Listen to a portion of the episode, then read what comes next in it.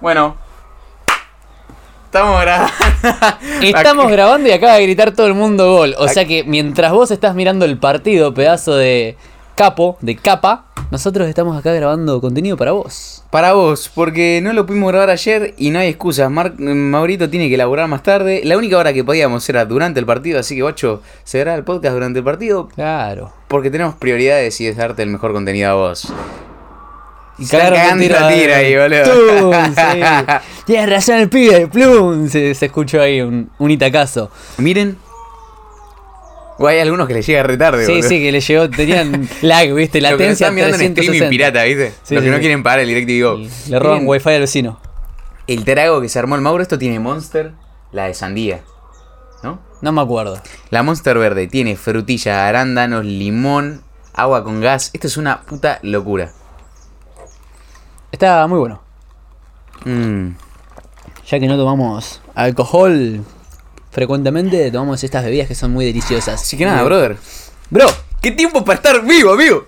boludo, eh, veníamos hablando de muchas cosas interesantes en el auto. Empezando por la AI, que anoche tuvimos una cena con un grupo de amigos que Son, son, todos unos bastante tryhards. tryhards, son nerds, son intelectuales, muchos de ellos son programadores, es como están todo el tiempo charlando de adelantos tecnológicos, de startup, de emprendimiento. sí, sí, sí, es como empezamos hablando de eso y nos tiraron una info que fue épica y Rami hoy ya la estuvo tryhardeando duro. Boludo, Introducínoslo, Rami.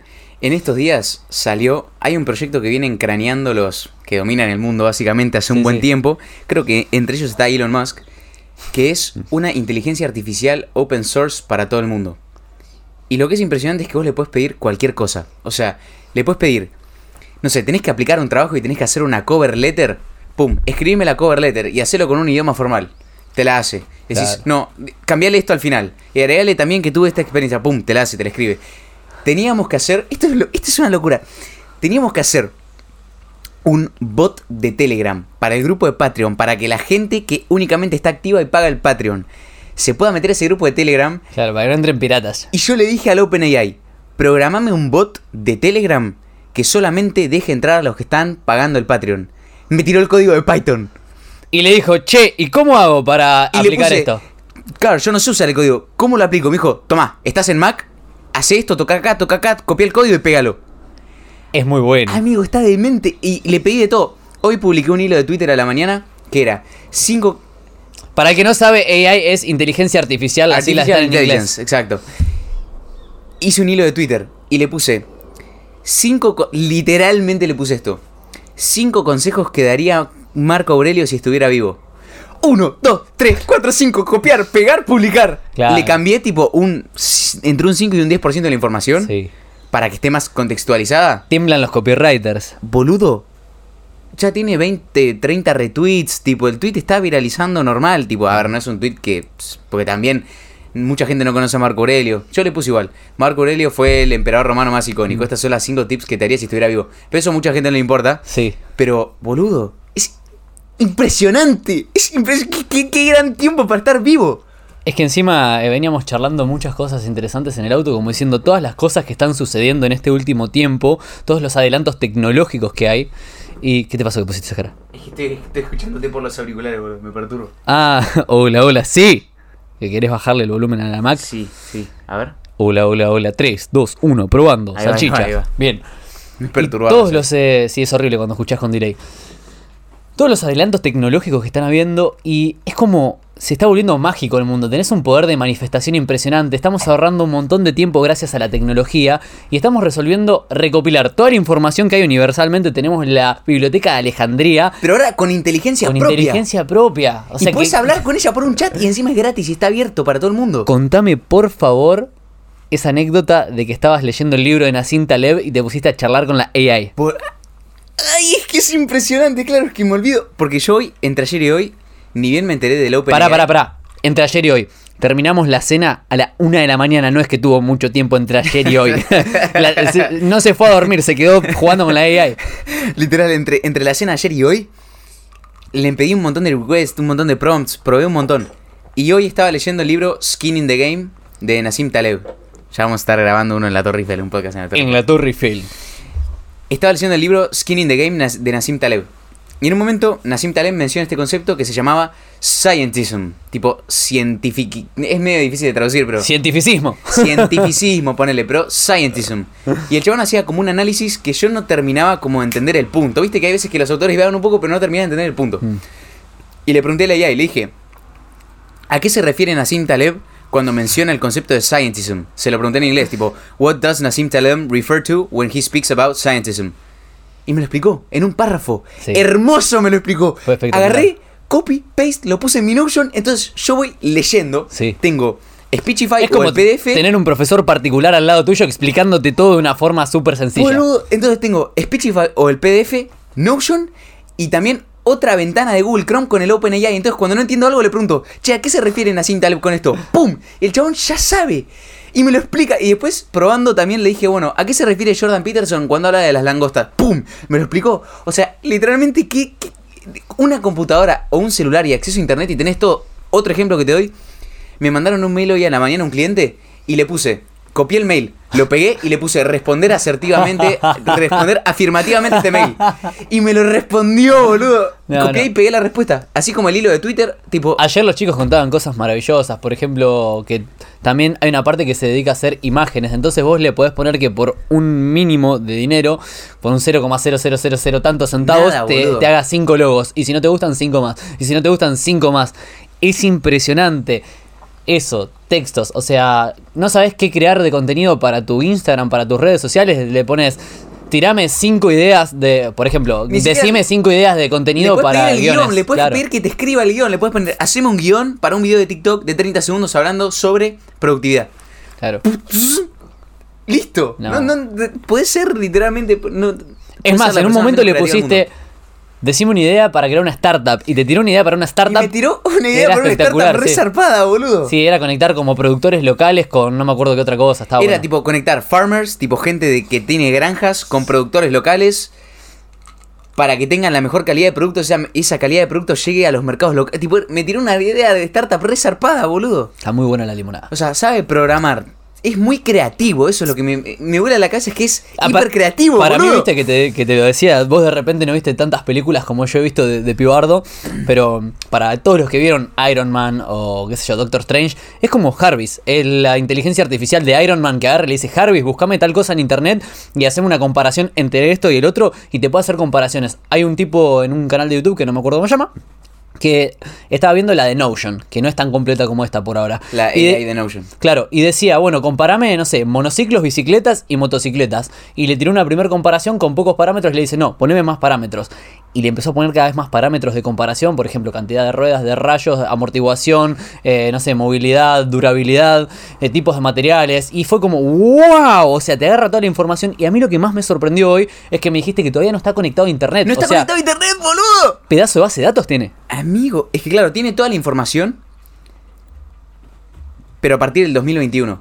Ok, Como toda la información, es que en realidad, no, no, la verdad estoy, estoy, estoy mintiendo, no sé bien cómo lo prepararon, pero sí sé que no está conectado a internet, porque por ejemplo, si le preguntas quién es Andrew Tate, te dice, no tengo capacidad de conectarme a internet, solamente estoy entrenado para hacer no sé qué cosa.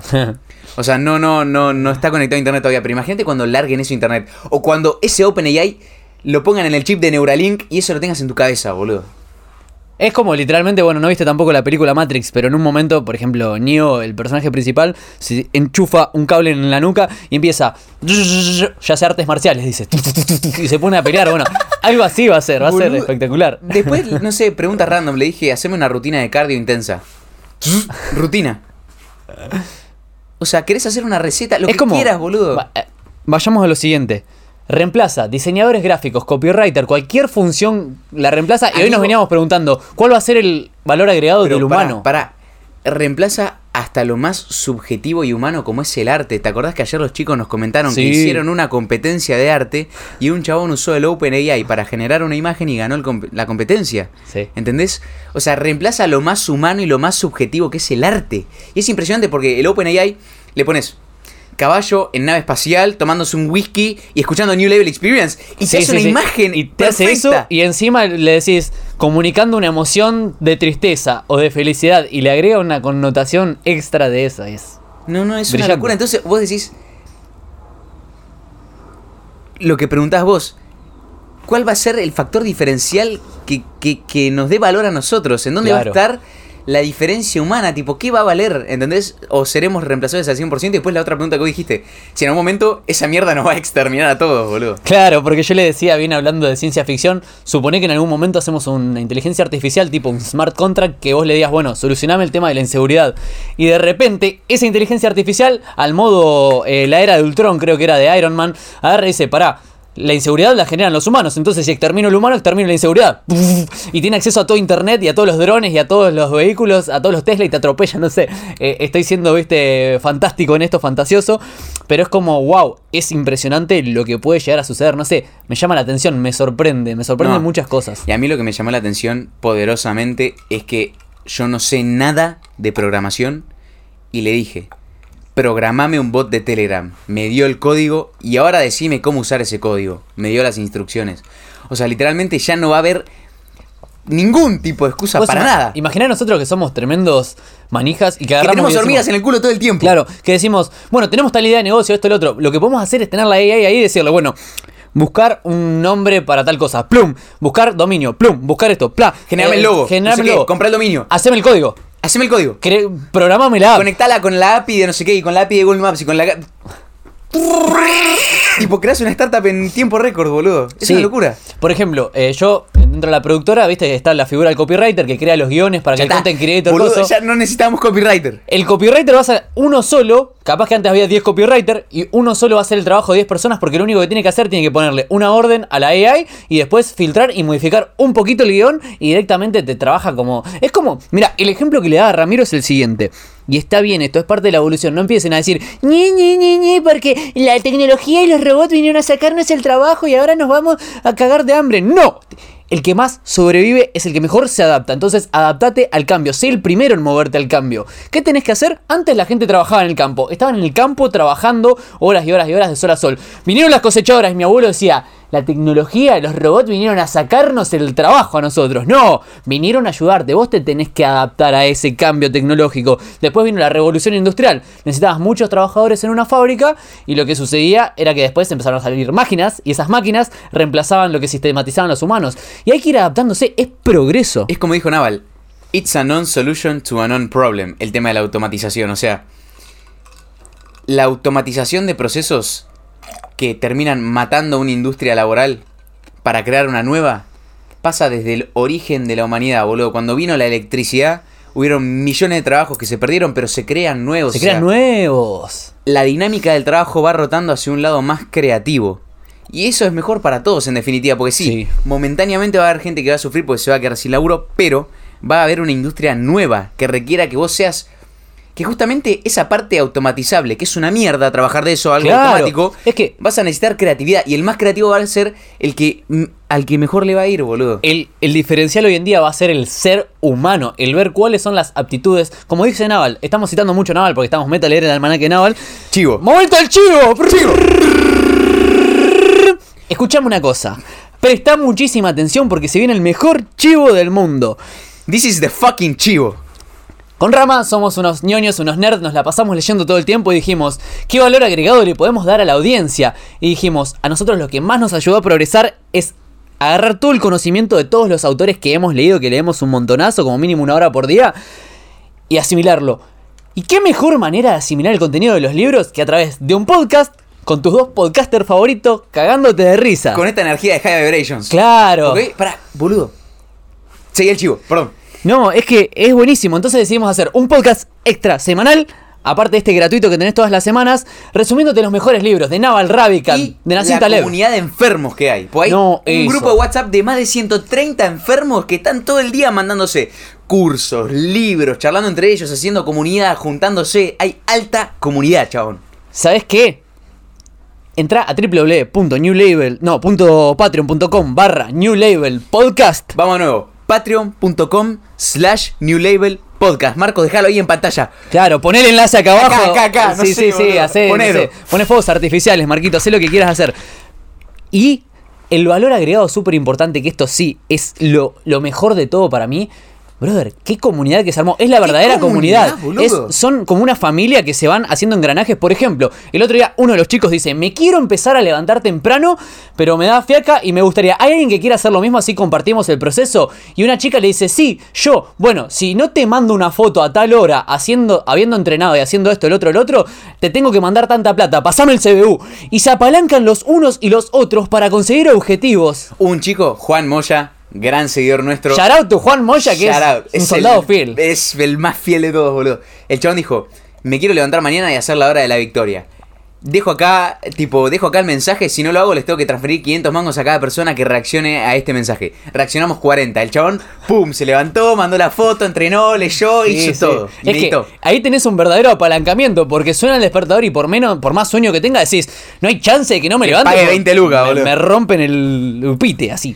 Sí, sí, el locote. Sí, locote. No, boludo, que, que la verdad, siento que ya creamos hoy algo que nos excede. Que nos excede, Sí, sí, sí, es como wow, wow. Ah, y otra cosa que te iba a mencionar es que tenés razón con que yo comía mucho carbohidrato antes del podcast y me terminaba cansando. ¿Viste? Porque hoy estoy tipo. High vibration. Sí, boludo. Bueno, el sticker Shrek, ¿viste qué hace? Eh, nosotros con Rama siempre nos damos feedback, capaz que él me dice, habla un poco más lento porque no se te entiende y nos vamos tirando feedback para que los Para que tengan un mejor todo. producto. El mejor calidad del podcast y todo. Y yo estaba notando que me dice un amigo, ¿por qué lo están cortando a la hora y media del podcast? Y le digo, y porque nos venimos cansando. Va, yo no le digo, Rama se viene cansando. Y me pongo a analizar por qué se viene cansando Rama. Y me acordaba que Rama antes de los podcasts decía, tengo hambre y agarraba tres lonjas de pan y hacía, no, cuatro lonjas de pan y se comía cuatro pedazos de pan lactal así. Y claro, lo que sucede cuando vos incorporás a tu sistema, a La tu palabra cuerpo... lonja, boludo. Sí, sí, pero muchas gracias.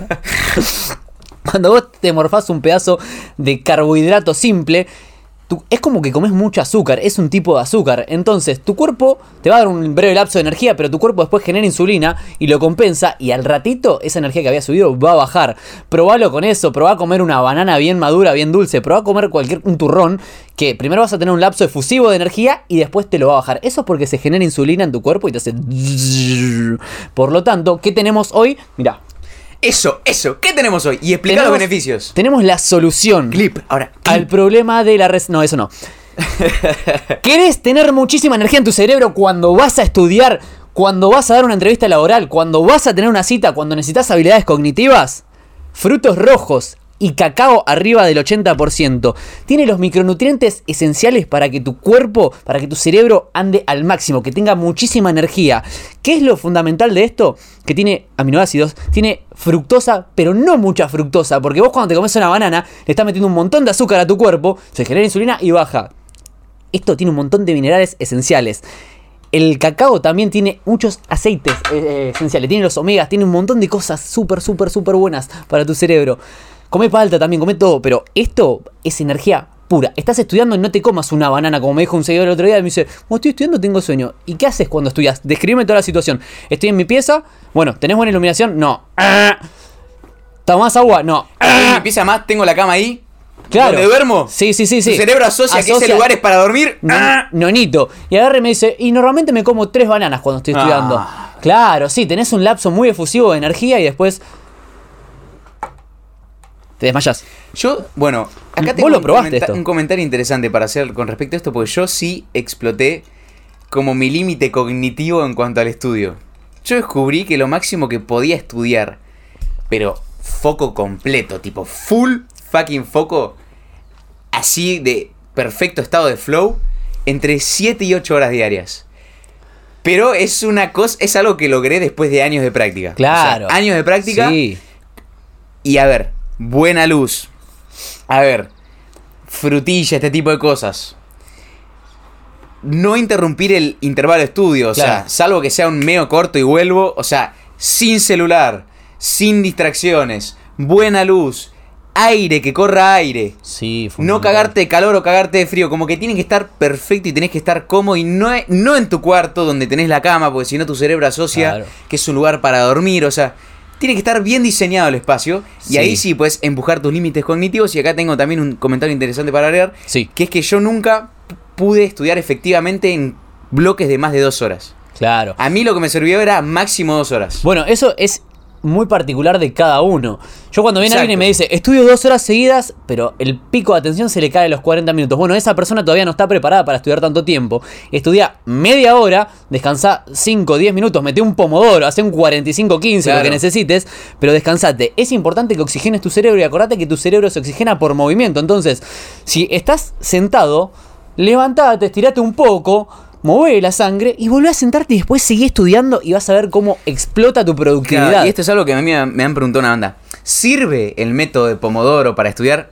A ver, para empezar, cuando recién estás empezando, suponete que arrancás el gimnasio, no vas a arrancar tirando 700 kilos. O sea, no vas a arrancar en tu primer año de facultad que estás acostumbrado a estudiar para el colegio, que básicamente te rascas las bolas y Sí, aprendes sí, todo sí. el día anterior. Y te copias. y te copias encima. O sea, vos arrancás el gym y no tirás 300 kilos de sentadilla. Entonces, sí, para empezar a estudiar está bueno el método de Pomodoro porque sos un NPC que no sabe estudiar. Claro. Ahora, la capacidad de estudiar más tiempo se entrena, es una Obvio, habilidad. sí. Y con el tiempo vas entrenando y lo ideal es que...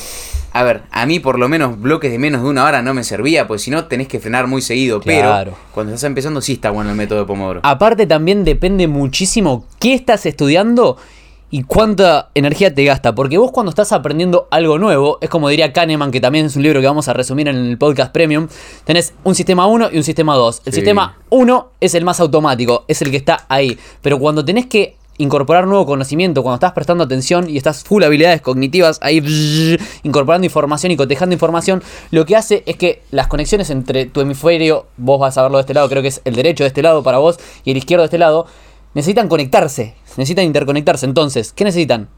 Agua, fructosa o glucosa y oxígeno. Y van a estar gastando muchísimos recursos. Y de repente, Rama tiene mucha facilidad para integrales y para un montón de cosas matemáticas. Y él puede estudiar dos horas eso y a mí capaz que me cuesta un poco más. Entonces, vos tenés que medirte a vos mismo, a vos misma. E irte timeando y cada vez ir aumentando ese umbral. Es como salgo a correr. Bueno, al principio corro 2 kilómetros, después 2 kilómetros y medio, después 3 y lo vas aumentando. Pero y capaz mí- que un día, ya terminó.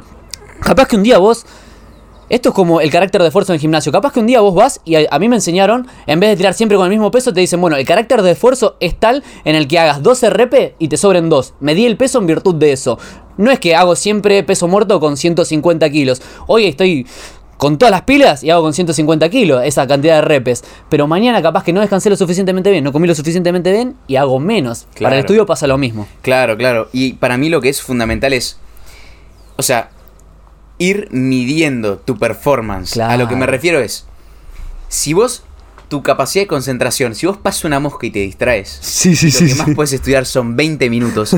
Entonces, estudia 20 minutos, pero Claro. no hagas trampa durante esos 20 minutos. Sentate No. y no levantes la vista y no te desconcentres durante 20 minutos. Y ahí de a poco lo vas subiendo, 25, 30, 40, Claro. un día, una hora. Pero no te pares en el medio, no tengas el celular, no pelotudes. Tipo, comprometete a cumplir ese lapso de tiempo. Así puedes ir entrenándolo y mejorando con el tiempo. No, pero aparte vos tenés un enfoque que es. Es muy bueno, sos muy bueno enfocándote cuando estás estudiando, cuando estás leyendo algo. Hemos estado en un café ahí en Palermo que vamos siempre y tipo, Rama se pone auriculares y se pone modo robot y agarra y capaz que, no sé, tuvo 45 minutos así y de repente hace... Listo, ya está, voy a descansar un rato. Pero Sí, sí, sí. mientras tanto, capaz que le pegaste una piña, no sé, lo empujaste y No, le no, decís... y además- no se entera. Me hablan y es tipo, te miro con una cara de orto como diciendo, no me distraigas, Te boludo. voy a matar. Claro, pues, a ver, justamente lo más difícil, tipo, para mí, el activo más preciado hoy en día es la atención. Porque están Sí. permanentemente todos compitiendo por nuestra atención. O sea, tu teléfono, Rappi, hamburguesa, no sé qué mierda, WhatsApp, Telegram, Instagram, no sé qué, notificaciones, tu viejo que te rompe las pelotas, el mundial, no sé cuánto. O sea, lo más preciado que tenés Sí. es tu atención. Por eso yo lo cuido como si fuera mi tiempo, oro, algo que no puedo recuperar. ¿Podemos explicar una cosa que me la preguntaron en redes sociales y yo no puedo creer que se pregunte esto, pero vamos a tener que explicarlo porque me lo preguntaron muchas personas? Yo no entiendo por qué Instagram, Facebook y TikTok son gratis. ¿Qué ganan las empresas? Oh. Plata, ¿sabes por qué? Porque yo soy dueño de una empresa, Instagram, Facebook, TikTok, bueno, Instagram y Facebook son la misma, TikTok, por ejemplo. Entonces, te doy un servicio gratis, mi plataforma digital para que vos estés ahí. Pero vos estás todo el día, 8 horas por día, 10, 12, mirando, Mirando videos. publicidad. Entonces, me estás pagando con tu tiempo, tu energía y tu atención. Entonces, ¿yo qué hago? Recopilo toda tu información, que vos me das toda tu información, maquiavélicamente digo, a este le puedo vender esto, el otro, el otro. Y capaz que vos justo no compraste nada, pero estadísticamente y por probabilidades, a partir de cada tantas personas, que esto lo explicó Ian en el podcast, si no escuchaste, escuchá el Génesis 2 de este podcast, que es para mí el mejor. El renacimiento. El renacimiento nuestro, es Sí, que ahí como que explotamos. Ahí te explica todo. Que pagas con tu atención, o sea, literalmente, como vos le prestás atención a la plataforma digital, ellos dicen, ah, a Mauro le gustan los frutos rojos, le gusta el entrenamiento, la productividad, te segmenta todo ese contenido y después te mete un chivo, te mete otro, te mete Claro, otro, te pero mete otro. los que más te el que más te mete chivo no es Franquito da Silva, son las plataformas tipo Instagram, TikTok y, y Facebook, boludo. Todo, el, están todo el día tirando chivos, boludo. Todo el tiempo, boludo. En las historias te meten Shout chivo, en, la- en el feed te meten chivo, YouTube te mete dos chivos ahora ante un video. Oscuro, Salvo que tengas YouTube Premium. Sí, paguen YouTube Premium, no, no estamos sponsoreados ni nada, pero 200 vale no sé, 200 boludo. pesos. O y 600, no sé, ahora capaz lo subieron. la pero- cantidad de tiempo que te ahorras, no, no, es, es un ponce. ¿Sabes de qué quiero hablar? ¿De qué querés hablar? Del control de hábitos. Es sumamente importante. Vos lo incorporaste hace relativamente poco y... No, yo, yo en realidad siempre lo hice, pero últimamente le empecé a dar mucha atención. Claro. Como que yo lo, hice- lo hice, a ver, todo este año lo hice, pero yo no controlaba todos mis hábitos. Yo controlaba como los más importantes, la lectura, o el gimnasio, o... Bien. Pero ahora yo literalmente tengo... Uso una app que se llama, no estamos sponsors, pero se llama Habitify, Ah, que lo que me deja es tener todos los hábitos, ordenarlos como yo quiera, y te va diciendo la cantidad de días que tenés streak. Claro. Tipo, ¿cuántos días llevas? Bien. Y cada vez que marcas un día te te, activa el sistema de recompensa. Te activa el sistema de recompensa y te hace liberar muchísima dopamina. Entonces Sí. yo me pongo los hábitos más importantes, o sea, los puedes armar por categorías como quieras. Claro. Los más importantes, tipo lectura, gimnasio, eh, postear en redes sociales, que para mí es un hábito muy importante. Sí. Y después los otros que son tipo. Yo tengo un hábito que se llama antes de irte a dormir que todos los platos estén lavados. Uh, que me dejar la bacha vacía. buenísimo, sí. Después, tomarme los suplementos que tomo, tipo omega 3, eh, tomo, no sé, Kyojin, probiótico, glutamina, que la recomendó Huberman. Bueno, tengo un par de suplementos también. Tomar los suplementos, escribir en el journal, porque que- ahora estoy haciendo Tenés que journal. incorporar la queratina, es God.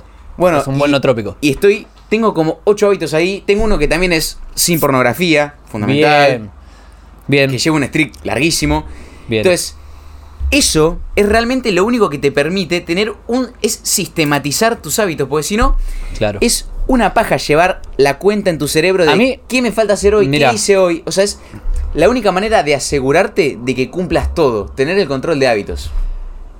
La mejor definición que escuché alguna vez, que la escuché en algún podcast, creo que es en el podcast de los chicos de show- el show de Super Hábitos, así que Mirá. les damos el crédito a ellos, es, el control de hábitos es sistematizar el hábito de la autoconciencia. ¿Sí? Porque yo puedo tener, por ejemplo, todo calendarizado. Y lo tengo en Google Calendar. Y me sale la notificación de que tengo que leer o lavar los platos.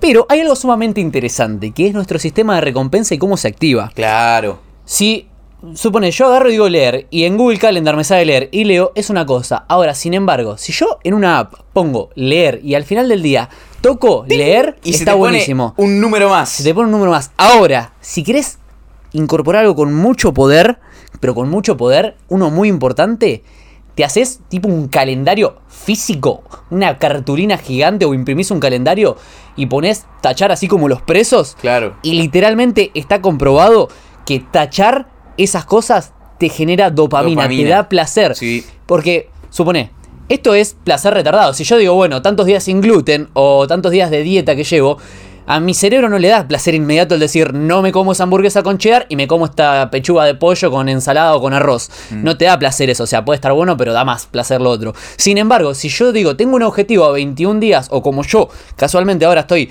carbs free hasta fin de año porque quiero definir, entonces, vos vas poniendo eso y cada vez que tachás, al final del día decís, vamos, un día más. Y encima lo complementás con la falacia del costo hundido. ¿Qué es la falacia del costo hundido? Cuando invertí tanto, pero tanto tiempo, dinero, energía Ya no en la puedo cagar. no la quiero perder. Yo cuando, ¿sabes lo que me dolió a mí? Romper el hábito. romper el hábito de no comer carbohidratos y no comer gluten.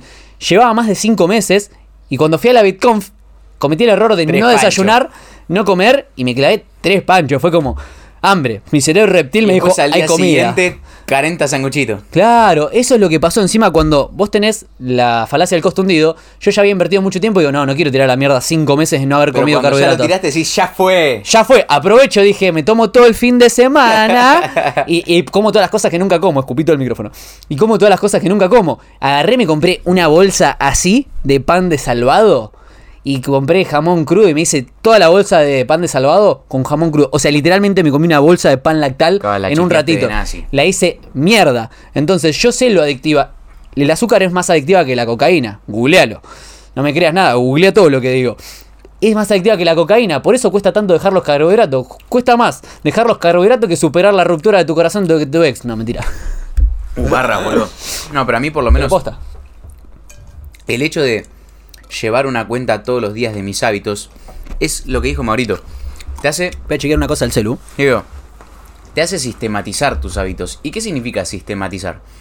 Significa que vos te quedás tranquilo, que ya tenés un sistema en el lugar puesto, que funciona, para que vos todos los días cumplas las cosas que tenés que hacer.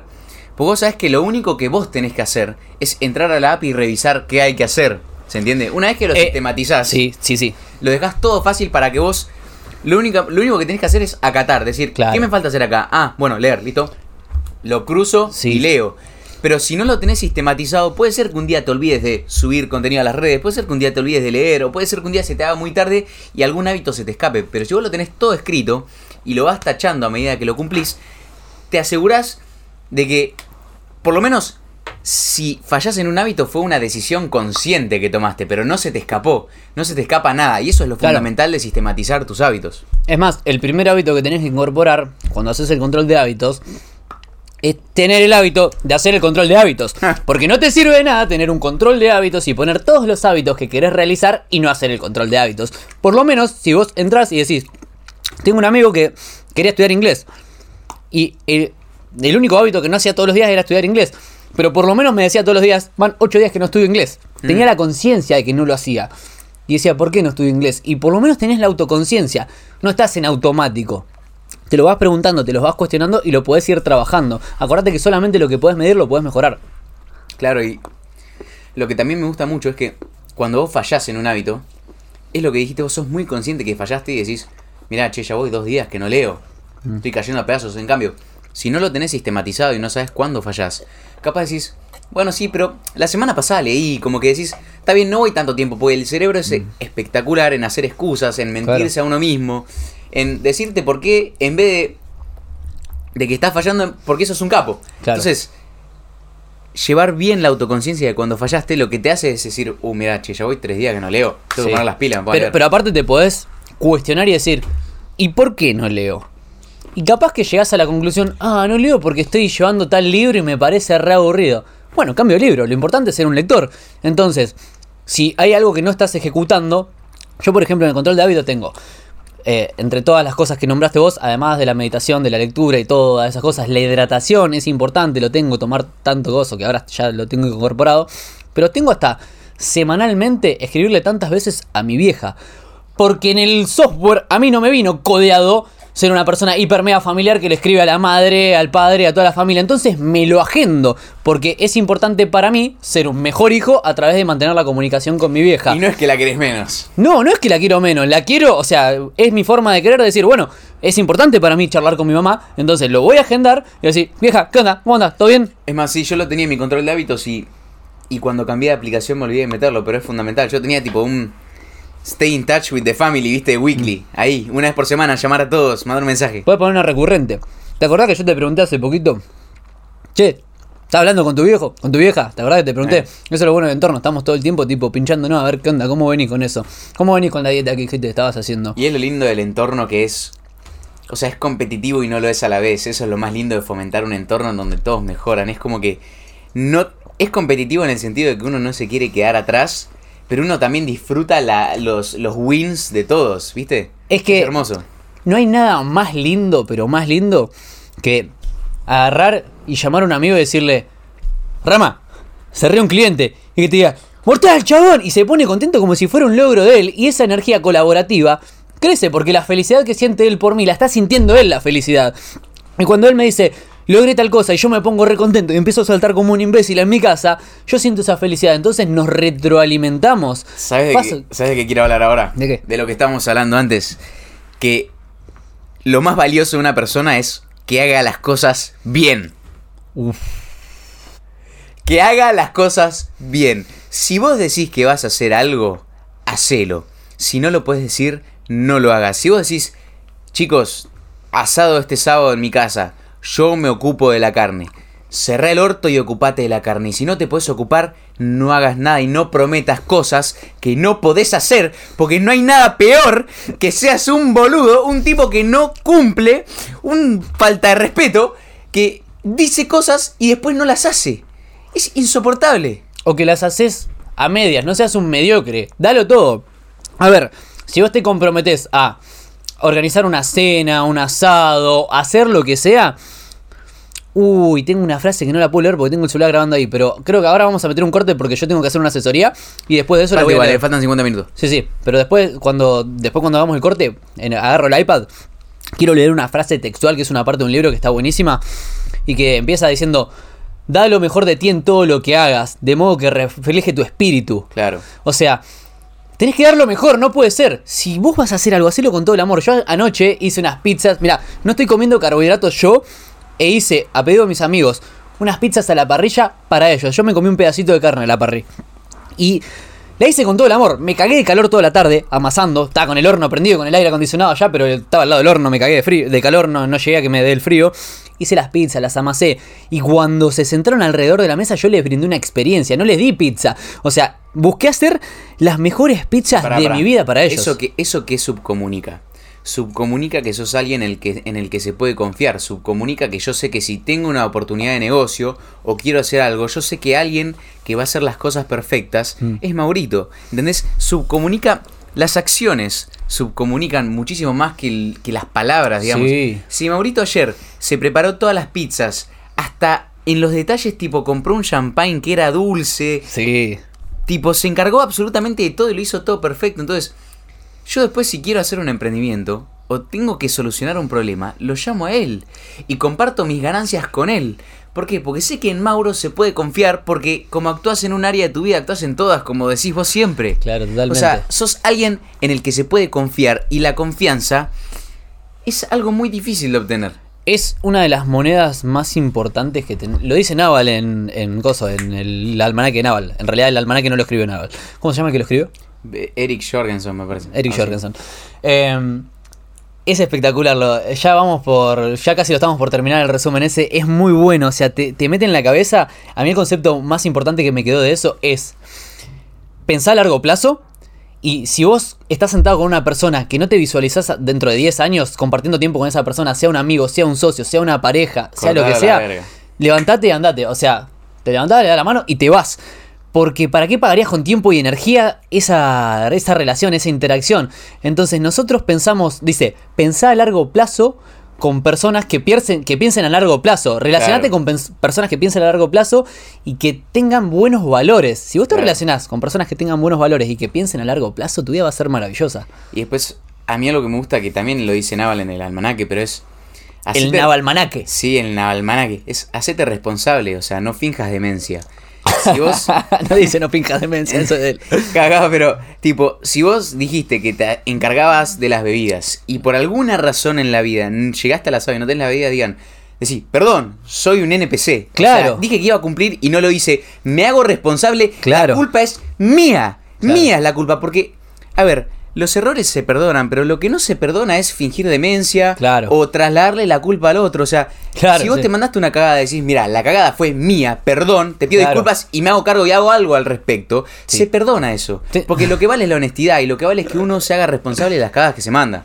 Y tengo un ejemplo familiar. Me acuerdo que cuando yo era chiquitito, mi viejo era una de esas personas que no se responsabilizaba de un montón de situaciones. Y una vez hay una anécdota que es buenísima, boludo, pero es buenísima. Viene mi viejo de comprar, de hacer un mandado. Yo estaba en la casa de él, con la mujer de mi viejo y la hija de él.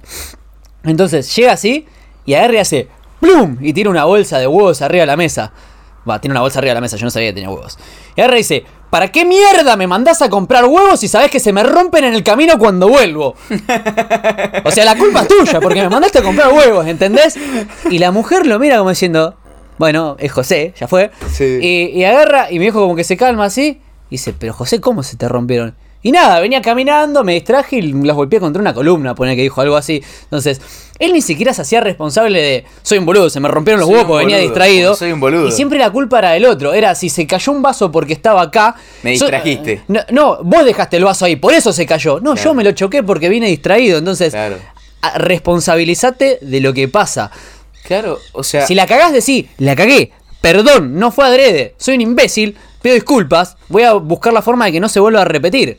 Pero eso es re común, sobre todo en el contexto familiar. ¿Cuántas veces hemos No sé, boludo. Por ejemplo, me acuerdo una vuelta, en- estábamos en un. Gol de Argentina. Acá me traigo a la Argentina. Me acuerdo que estábamos en un viaje y Ahí llegó tu viejo Ay, ya ay, con ay, lag. ¿viste? Tiene latencia. venía Juanca, ahí venía mi viejo manejando y se pasa una salida. Y claro, le dice a mi hija, pero ¿por qué me distrajiste? No sé qué, se me pasó la salida. Y tipo, dale, pajero, te pasaste vos. O sea, Claro. ser de nuevo, los errores se perdonan. Lo que no se perdona es no hacerse responsable. O sea, porque si viene Mauro y me dice, mira, yo, perdón, me iba a ser responsable de la carne, pero no sé, pasó esto, la culpa es mía, ahora voy y hago algo al respecto. Claro. Yo, listo, este chabón, por lo menos yo sé que si el día de mañana se manda una cagada, va a venir y me lo va a decir. Claro, va a Eso es súper valioso. O sea, ser honesto y ser valiente y tomarte la responsabilidad de las cosas. Subcomunica que sos alguien confiable y yo Claro. quiero hacer negocios con alguien confiable o quiero tener una amistad con alguien confiable o quiero Sí. entablar una relación con alguien confiable. Entonces, actúa de tal manera que subcomuniques que sos alguien en el que se puede confiar. Claro, sé una persona de confianza. Clipazo. Clipazo. ah, boludo. Tenés que- convertirte en ese tipo de persona y en- desde cada pequeña acción te vas dando cuenta cómo sos. Crea la identidad. Si hoy en día no sos. A ver, yo hoy en día tengo estas actitudes y soy de determinada Sí, manera. voy a ver. Sí, dale. Yo hoy en día tengo esta actitud y esta, esta forma de ser. Pero como dijo Tony Robbins en alguna conferencia, I built this motherfucker, Tony Robbins, called Tony Robbins. O sea, yo creé a este hijo de puta llamado Tony Robbins, dice él. Y bueno, yo creé a Mauro Domínguez. Era una persona sumamente reactiva. O sea, ¿qué quiere decir reactiva? Que si vos me tratabas bien, yo reaccionaba y te trataba el doble bien. Si vos me tratabas mal, yo reaccionaba y te trataba el doble de mal. Era fusivo, era enojón, era cascarrabias. Y yo dije, no me gusta ser así. ¿Cómo quiero ser? Bueno, quiero ser una persona gentil, quiero ser amable, quiero tener buenos valores, quiero ser así, pa, pa, pa, pa, pa, quiero ser saludable, no quiero estar gordo, no quiero cada vez que tengo un problema emocional, que estoy muy triste, muy contento, comerme las emociones y tirar a la mierda todo el progreso que tengo. Bueno, ¿y qué tengo que hacer? Y bueno, ¿quién tiene los resultados que yo quiero? Y tal persona en tal área, tal otra en tal otra. Y los empecé a modelar. ¿Qué quiere decir modelar? Agarrar a alguien que tenga los resultados que vos querés y preguntarle, che, ¿cómo hiciste para hacer tal cosa? Y seguir sus pasos. ¿Para qué reinventarías la rueda? Seguir los pasos de las personas que ya tienen los que tienen hoy los resultados que vos querés. De ese modo vas a progres- progresar muchísimo más. Entonces, te voy a dejar un algoritmo ahora para que vos puedas crear tu propia identidad. Número uno. No finjas demencia. Fíjate dónde estás. ¿Cuál es tu punto de partida? Soy gordo, soy enojón, soy cascarrabia, soy esto, soy el otro. Definite. Excelente. Aceptalo. El primer paso para dejar de ser un alcohólico es aceptar soy un alcohólico. Después, ¿cómo quiero ser? Soy una persona que se enoja mucho, quiero ser una persona alegre, feliz y que aporta valor. Bueno, definiste dónde estabas, a dónde querés llegar. Y en tercer lugar, busca un modelo de referencia, aunque sea alguien que haya escrito un libro, alguien que tenga un podcast, lo que quieras. Y seguí los pasos que siguió esa persona hasta convertirte en esa persona. Vos puedes crear la identidad que quieras. Tengo un re tema para tocar que se me ocurrió mientras me daba. Tocámelo todo. Y es, y es que tus prioridades se alineen con tus objetivos. Lo digo de nuevo. Que tus prioridades se alineen con tus objetivos. Y les doy un ejemplo clarísimo de esto. A mí en este momento me, en- me encantaría estar viendo el partido con mi papá, me cago de risa. Me, me divierte ver fútbol más que nada por el ritual, por juntarme con amigos o con familia. Pero ayer no llegamos a grabar el podcast. Y mi prioridad, absolutamente, es grabar el podcast. ¿Por qué? Porque si yo digo que quiero Sí. ser el show Rogan de habla hispana, de habla hispana y quiero tener millones de personas que me escuchan semanalmente, Sí. mi prioridad número uno es el fucking podcast, ¿entendés? Claro. Y no hay nada que en este momento prefiera estar haciendo que estar grabando el podcast. Claro. Si mis objetivos es ser el podcast más grande de Latinoamérica, más grande de, del público habl- hispanohablante, y tengo que grabar porque ayer no pude grabar, no importa que ahora se esté casando mi hermana, yo, literal, puede sonar extremo, pero yo voy a grabar el fucking podcast Claro. porque yo quiero tener el podcast más grande del mundo, de habla hispana. Entonces, mis objetivos se alinean con mis prioridades y en este Sí, momento sí. no haría nada más que grabar el podcast. Eh, Me, me parece un tema excelente que tocaste y es Estoy tirando buenos temas, estoy Sí, on fire, estoy con buena energía, no me comí las tres lonjas de pan. God. God. Definí qué querés y anda con absoluta convicción para adelante. Estábamos hablando con un amigo y me dice, ¿vos realmente querés tal cosa, lograr tal cosa? Y le digo, sí. ¿Y sabes qué? Me di cuenta que tenía una creencia limitante porque no lo estaba logrando. Y me puse a trabajar sobre la creencia limitante, que era un tema de finanzas. Y agarro y digo, bueno, ok. Digo, yo cada vez que me propuse algo en la vida, cada vez que me lo propuse, fui y lo conseguí. Me quise, quise terminar el secundario, lo terminé. Quise hacer el terciario, previas. Claro, tengo todas las referencias previas, pero ver, literalmente, cada vez que me propuse algo ambicioso en la vida, lo conseguí. No hubo una sola vez que yo dijera, voy a conseguir tal cosa y no la conseguí. Me recibí de policía con el mejor promedio, me recibí de instructor de taekwondo, me recibí de piloto de avión, de maestro Reiki, de dos millones de cosas. Taca, taca, taca, teque. Y no había logrado esa libertad financiera, que es lo que hablamos. Como dice Naval Ravikant, que tenemos el resumen del podcast, suscríbete al podcast premium, chivo, momento Chivo. Momento chivo. Patreon.com slash nivel podcast. Pon el link por acá, Marquitos. Sí, y es más, ¿sabes qué? Vamos a hacer un montón de publicidad sobre esto porque te aportamos muchísimo valor y encima porque no queremos meter ¿Y sponsor falopas Porque, de ninguna porque basura. vinieron marcas de mierda a querer ponernos una torta, marcas de Apuestas deportivas, Sí, de sí, pelotudeces. pelotudeces y no vamos a promocionar bullshit. Vamos a promocionar nuestro propio servicio que les agrega valor y Sí. es una comunidad de más de 130 enfermos que mejoran todos los días y encima es un podcast extra por semana. Patreon.com slash New Level Podcast. Acá va a estar el enlace. Back to the program. Fin del espacio publicitario. Eh, entonces, si vos tenés la claridad de qué es lo que querés y de repente no te estás dirigiendo con todos tus esfuerzos, con todas tus ganas y con toda tu energía hacia ese no lo querés objetivo, tanto.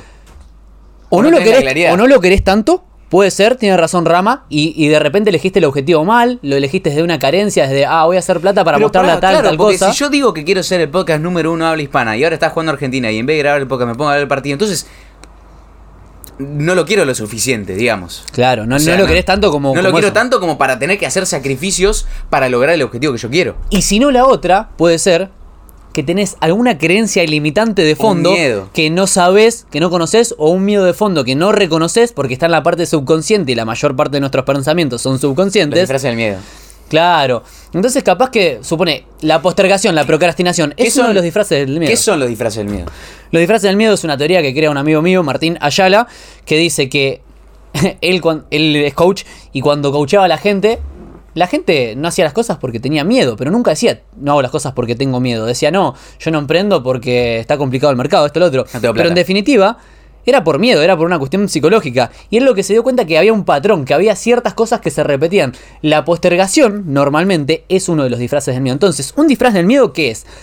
El miedo, hay dos tipos de miedo. El miedo como emoción, que es un conjunto de reacciones neurofisiológicas que te ayudan a sobrevivir, cortisol y adrenalina. Acá, correr o pelear. Viene Claro. un león y corre o Claro. peleo. Viene el león, viene el tipo que te quiere asaltar, viene Viene el, el perro que te ladra. Sí, sí, sí. Viene la persona con la cabeza grande. Viene el perro que te ladra, viene cualquier cosa y vos peleas o corres. pará, pará, ¿tenemos que bloquear eso? No, no, pasa nada. Está no, bien. no, sí, sí, sí. Viene como la vez pasada en el podcast preview que dijiste, me siento re joven", Y yo dije,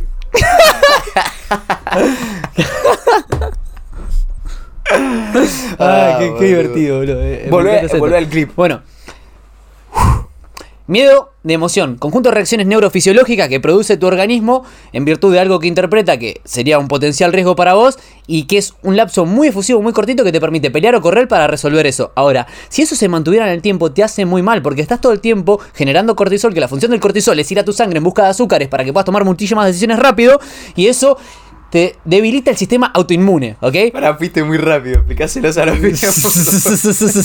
Pues siento que además nos estamos retroalimentando la energía y estamos ya yendo a 300 kilómetros por Sí, hora. est- estamos modo Ian, ¿viste?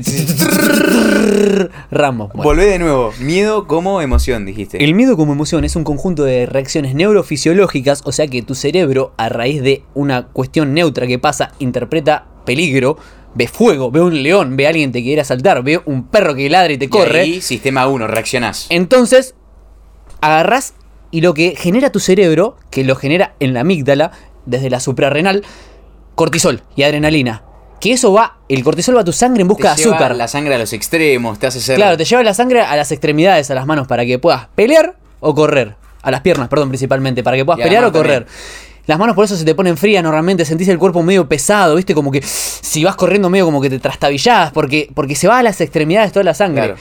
Bueno, entonces si vas a la sangre en busca de azúcar, estás cambiando constantemente, agarrando de tu sangre, del flujo sanguíneo, y si lo mantenés en el tiempo, de los músculos, sangre, eh, azúcar de la sangre, para pensar rápido, para tomar muchas decisiones. Pero eso tiene un costo. Pagas un costo altísimo, te baja el sistema inmunológico. Claro, y por eso el estado de ansiedad constante es básicamente comerte a vos mismo. Sí, por eso los ansiosos patológicos son delgados, porque no asimilan los nutrientes, están todo el tiempo cambiando, están generando cortisol. Van a, el cortisol va a la sangre en busca de azúcares para que tomen un montón de decisiones, están todo el tiempo generando situaciones de estrés. Y antes que el Carlitos comente, hay papers sobre esto. Sí, anda a buscar el journal, no, no hinche las bolas. Sí, sí, sí, Por- porque ya lo veo al Car- Juan, Juan Charles Carlos. III Sí, sí, sí. comentando, "Ah, ¿y esto de qué? Claro, boludo. Permiso, tomo esto. ¿no? Sí, sí, sí, adelante. Y después, bueno, miedo como emoción, conjunto de reacciones neurofisiológicas que sirven para que pelees o corras y que sobrevivas. Y el otro es el miedo estado. como estado. ¿Qué quiere decir un miedo como estado? Es un estado emocional.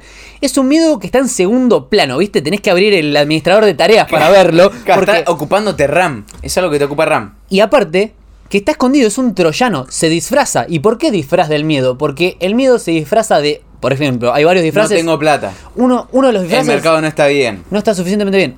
El disfraz más común que tenemos la mayoría de los Oh, no es mi emprendedores prioridad ahora. Esa es postergar. El perfeccionista. La faceta del perfeccionista, el no largo el producto hasta que no esté lo suficientemente perfecto, Sí. es una falacia. Porque vos tenés que tener un producto mínimo viable, salir al mercado, iterar, iterar, iterar, hasta que te dé Y feedback del además mercado sabes que la y perfección se consigue iterando. Claro. Justamente no la vas a conseguir sin lanzar. Claro. Para tener la perfección tenés que lanzar por definición. Necesitas el feedback del mercado, porque lo que vos considerás perfecto capaz que no es perfección. Entonces, ¿qué es lo que sucede? ¿Cuál es el miedo que se esconde detrás de la faceta del perfeccionista? A ver si vos también la tenés. Si vos decís, no, no soy músico, no lanzo mi tema porque todavía no está lo suficientemente bien. Soy emprendedor, no lanzo mi producto o no lanzo mi tesis porque todavía falta, ¿no? Bueno, quizás seas víctima del disfraz del miedo del perfeccionista. Y lo que sucede acá es que el miedo más grande que tiene el ser humano es el miedo a no ser suficiente o el miedo a no ser aceptado por no ser suficiente. ¿Por qué? Porque inconscientemente, antropológicamente, como dicen en el libro Sapiens, antes, si te echaban de la tribu, vos no sobrevivías Claro, porque te mataba el ocelote, Claro, te mataban Sí, sí, sí. y no podías sobrevivir. Y hoy en día ya no ocupa más ese miedo.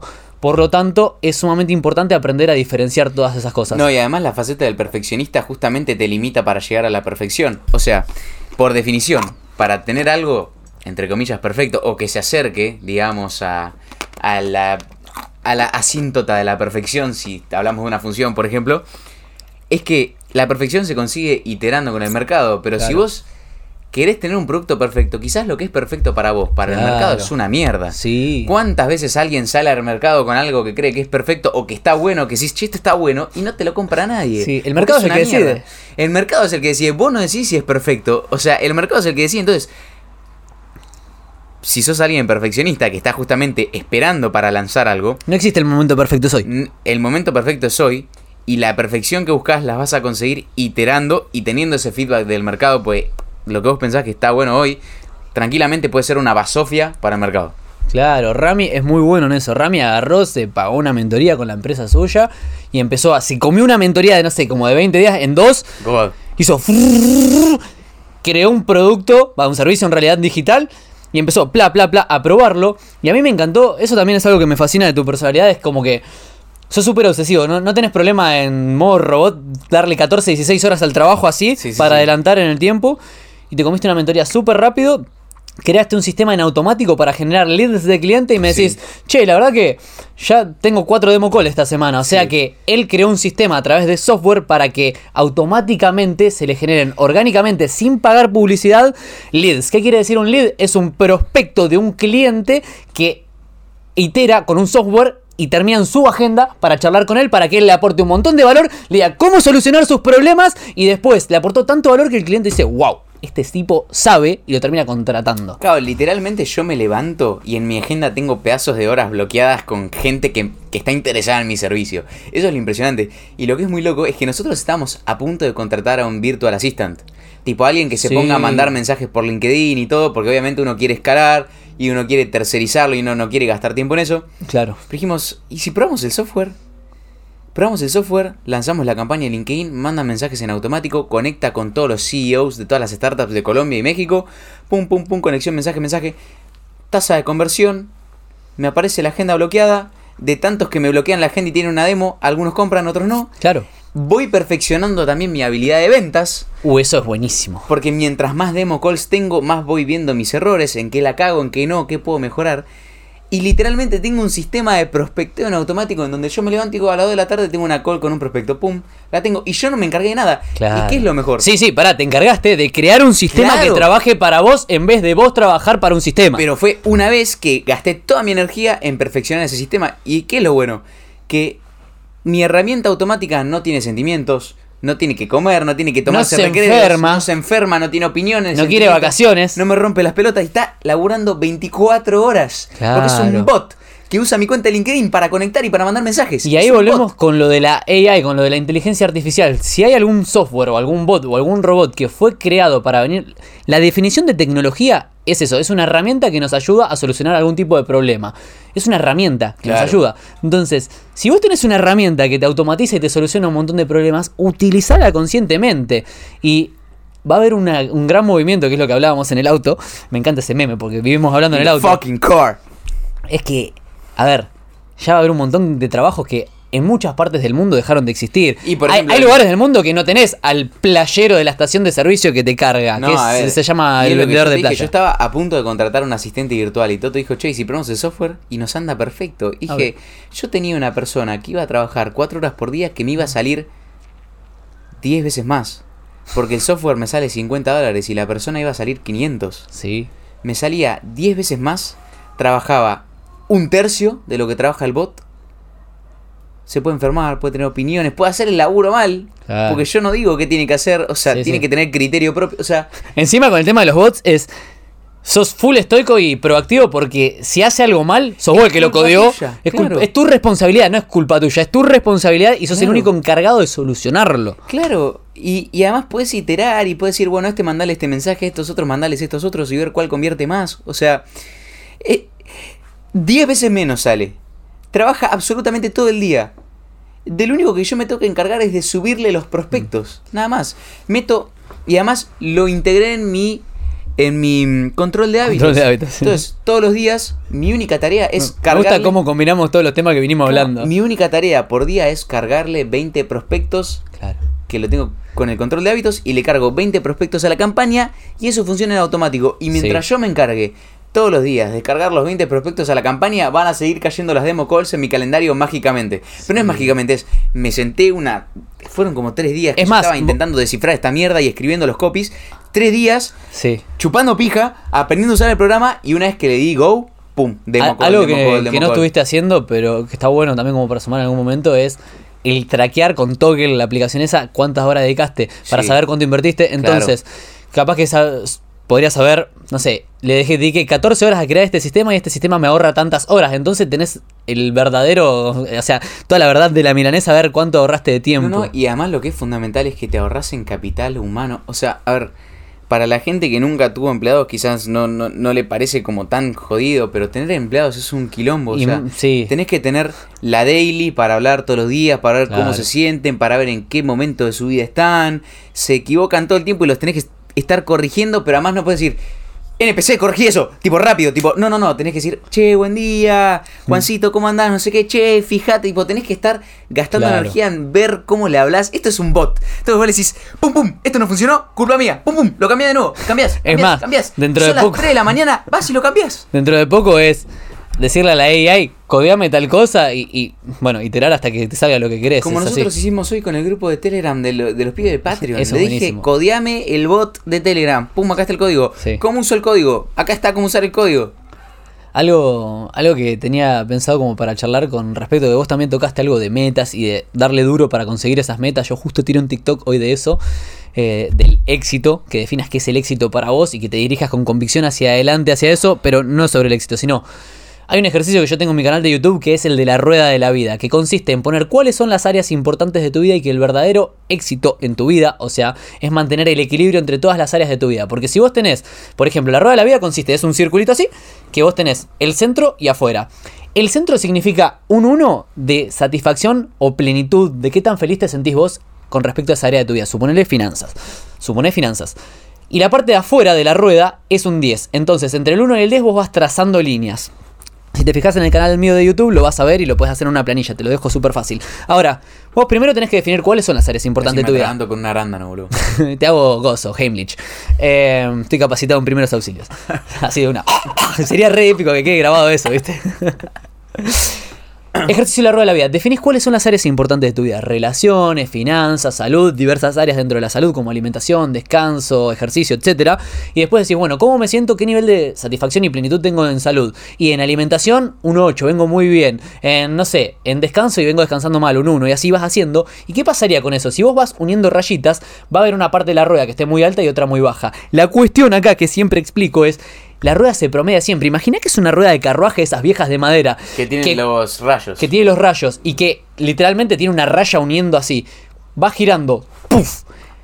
Se golpea. Pero la rueda de la vida no es que se frena, no es que yo digo, ay, como tengo mala relación con mi mamá y con mi papá, que tengo un uno en relaciones, me freno y dejo de vivir. No, nosotros forzamos la rueda de nuestra vida, entonces nos llevamos más allá de los límites y si fuera una rueda de madera, esas de carruaje, es como que la forzás mucho y la rueda se va golpeando y se golpea y se golpea y se golpea y se va mellando y lo que hace es promediarse para abajo, se nivela para abajo. Así que si tenías un 10 en finanzas y un 10 en la facu, pero te llevas mal con tu mamá, con tu papá, con tu novio, con todo el mundo y encima comes mal y dormís mal y sos un gordo beso que come dorito, como decimos siempre, se va a nivelar para abajo y se te va a caer el resto de las cosas que tenías bien. Así que definí bien qué querés.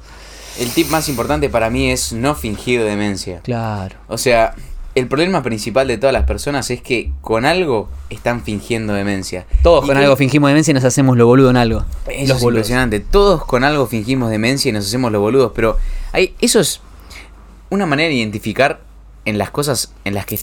Una manera de identificar las cosas en las que estás fingiendo demencia.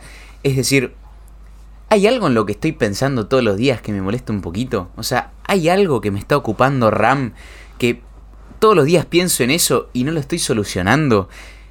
Y encima si lo cambiara me sentiría muy bien de mí mismo. Esas son las cosas sobre las que uno finge demencia. Y... A ver, si lo pospones, estás aumentando tu sufrimiento a través del tiempo. O sea, es muy doloroso fingir demencia con ciertas áreas de tu vida. Si vos sabés que con tu familia no estás bien y lo pospones, lo pospones, lo pateas, bueno, no, con mi hermano no me llevo bien y no lo arreglo, no... Es sufrimiento que Slay the Damn Dragon. Es sufrimiento que se compoundea como el interés compuesto y cada vez sufrís más y el sufrimiento es, es, exponencial. Entonces, no fingir demencia es el principal hábito que uno tiene que tener en cuenta. O sea, hoy lo hablábamos con Maurito. Clásico ejemplo. Ves una mina que te gusta y tenés ganas de hablarle, pero ay, te frena la ansiedad y decís. Mm", y ese momento en donde estás dudando, que decís, ay, no sé, no sé, no sé, es el momento en donde uno más sufre. Entonces, la solución a eso es Vi la mina, ¡pum! Me Tomar acción inmediata. Tomar acción inmediata y no pensarlo y decir, ya fue, si quedo como un boludo, como un boludo, ya fue, no me puedo morir. ¿Y qué es lo más grave que puede pasar? Me rechace. No pasa nada, nadie se murió por un rechazo. Para esto sirve mucho la ducha de agua fría. Te entrena muchísimo la ducha de agua fría, más allá de los beneficios fisiológicos que tienen. Para vos, cada vez que vas a abrir una ducha de agua fría, decís, la puta madre, ¿para qué? Yo hace años que me baño con agua fría y cada vez levantarte, abrir... la ducha y decir, la puta madre. ¡Boom! Ah. Entonces, vos lo vas asociando y decís, tipo, cada vez que, que estés por abrir la ducha de agua fría, decís, yo puedo, con esto puedo y creas la identidad y te pones a celebrar que puedes. Entonces, cuando veas a una chica o un chico que te gusta o lo que sea, decís, yo puedo. Si me baño con agua fría, con esto puedo. Cuando veas a un cliente y no sabes si prospectarlo o no, yo puedo. Si me baño con agua fría, puedo. Cuando actuamos en un área, actuamos en toda. Entonces, crear referencias de que vos podés Y ponete feliz de que estás jugando al jueguito nuevo. Yo, por ejemplo, tenía una call con una mina que era fundadora de una empresa de mil empleados, re zarpada la mina, ¿viste?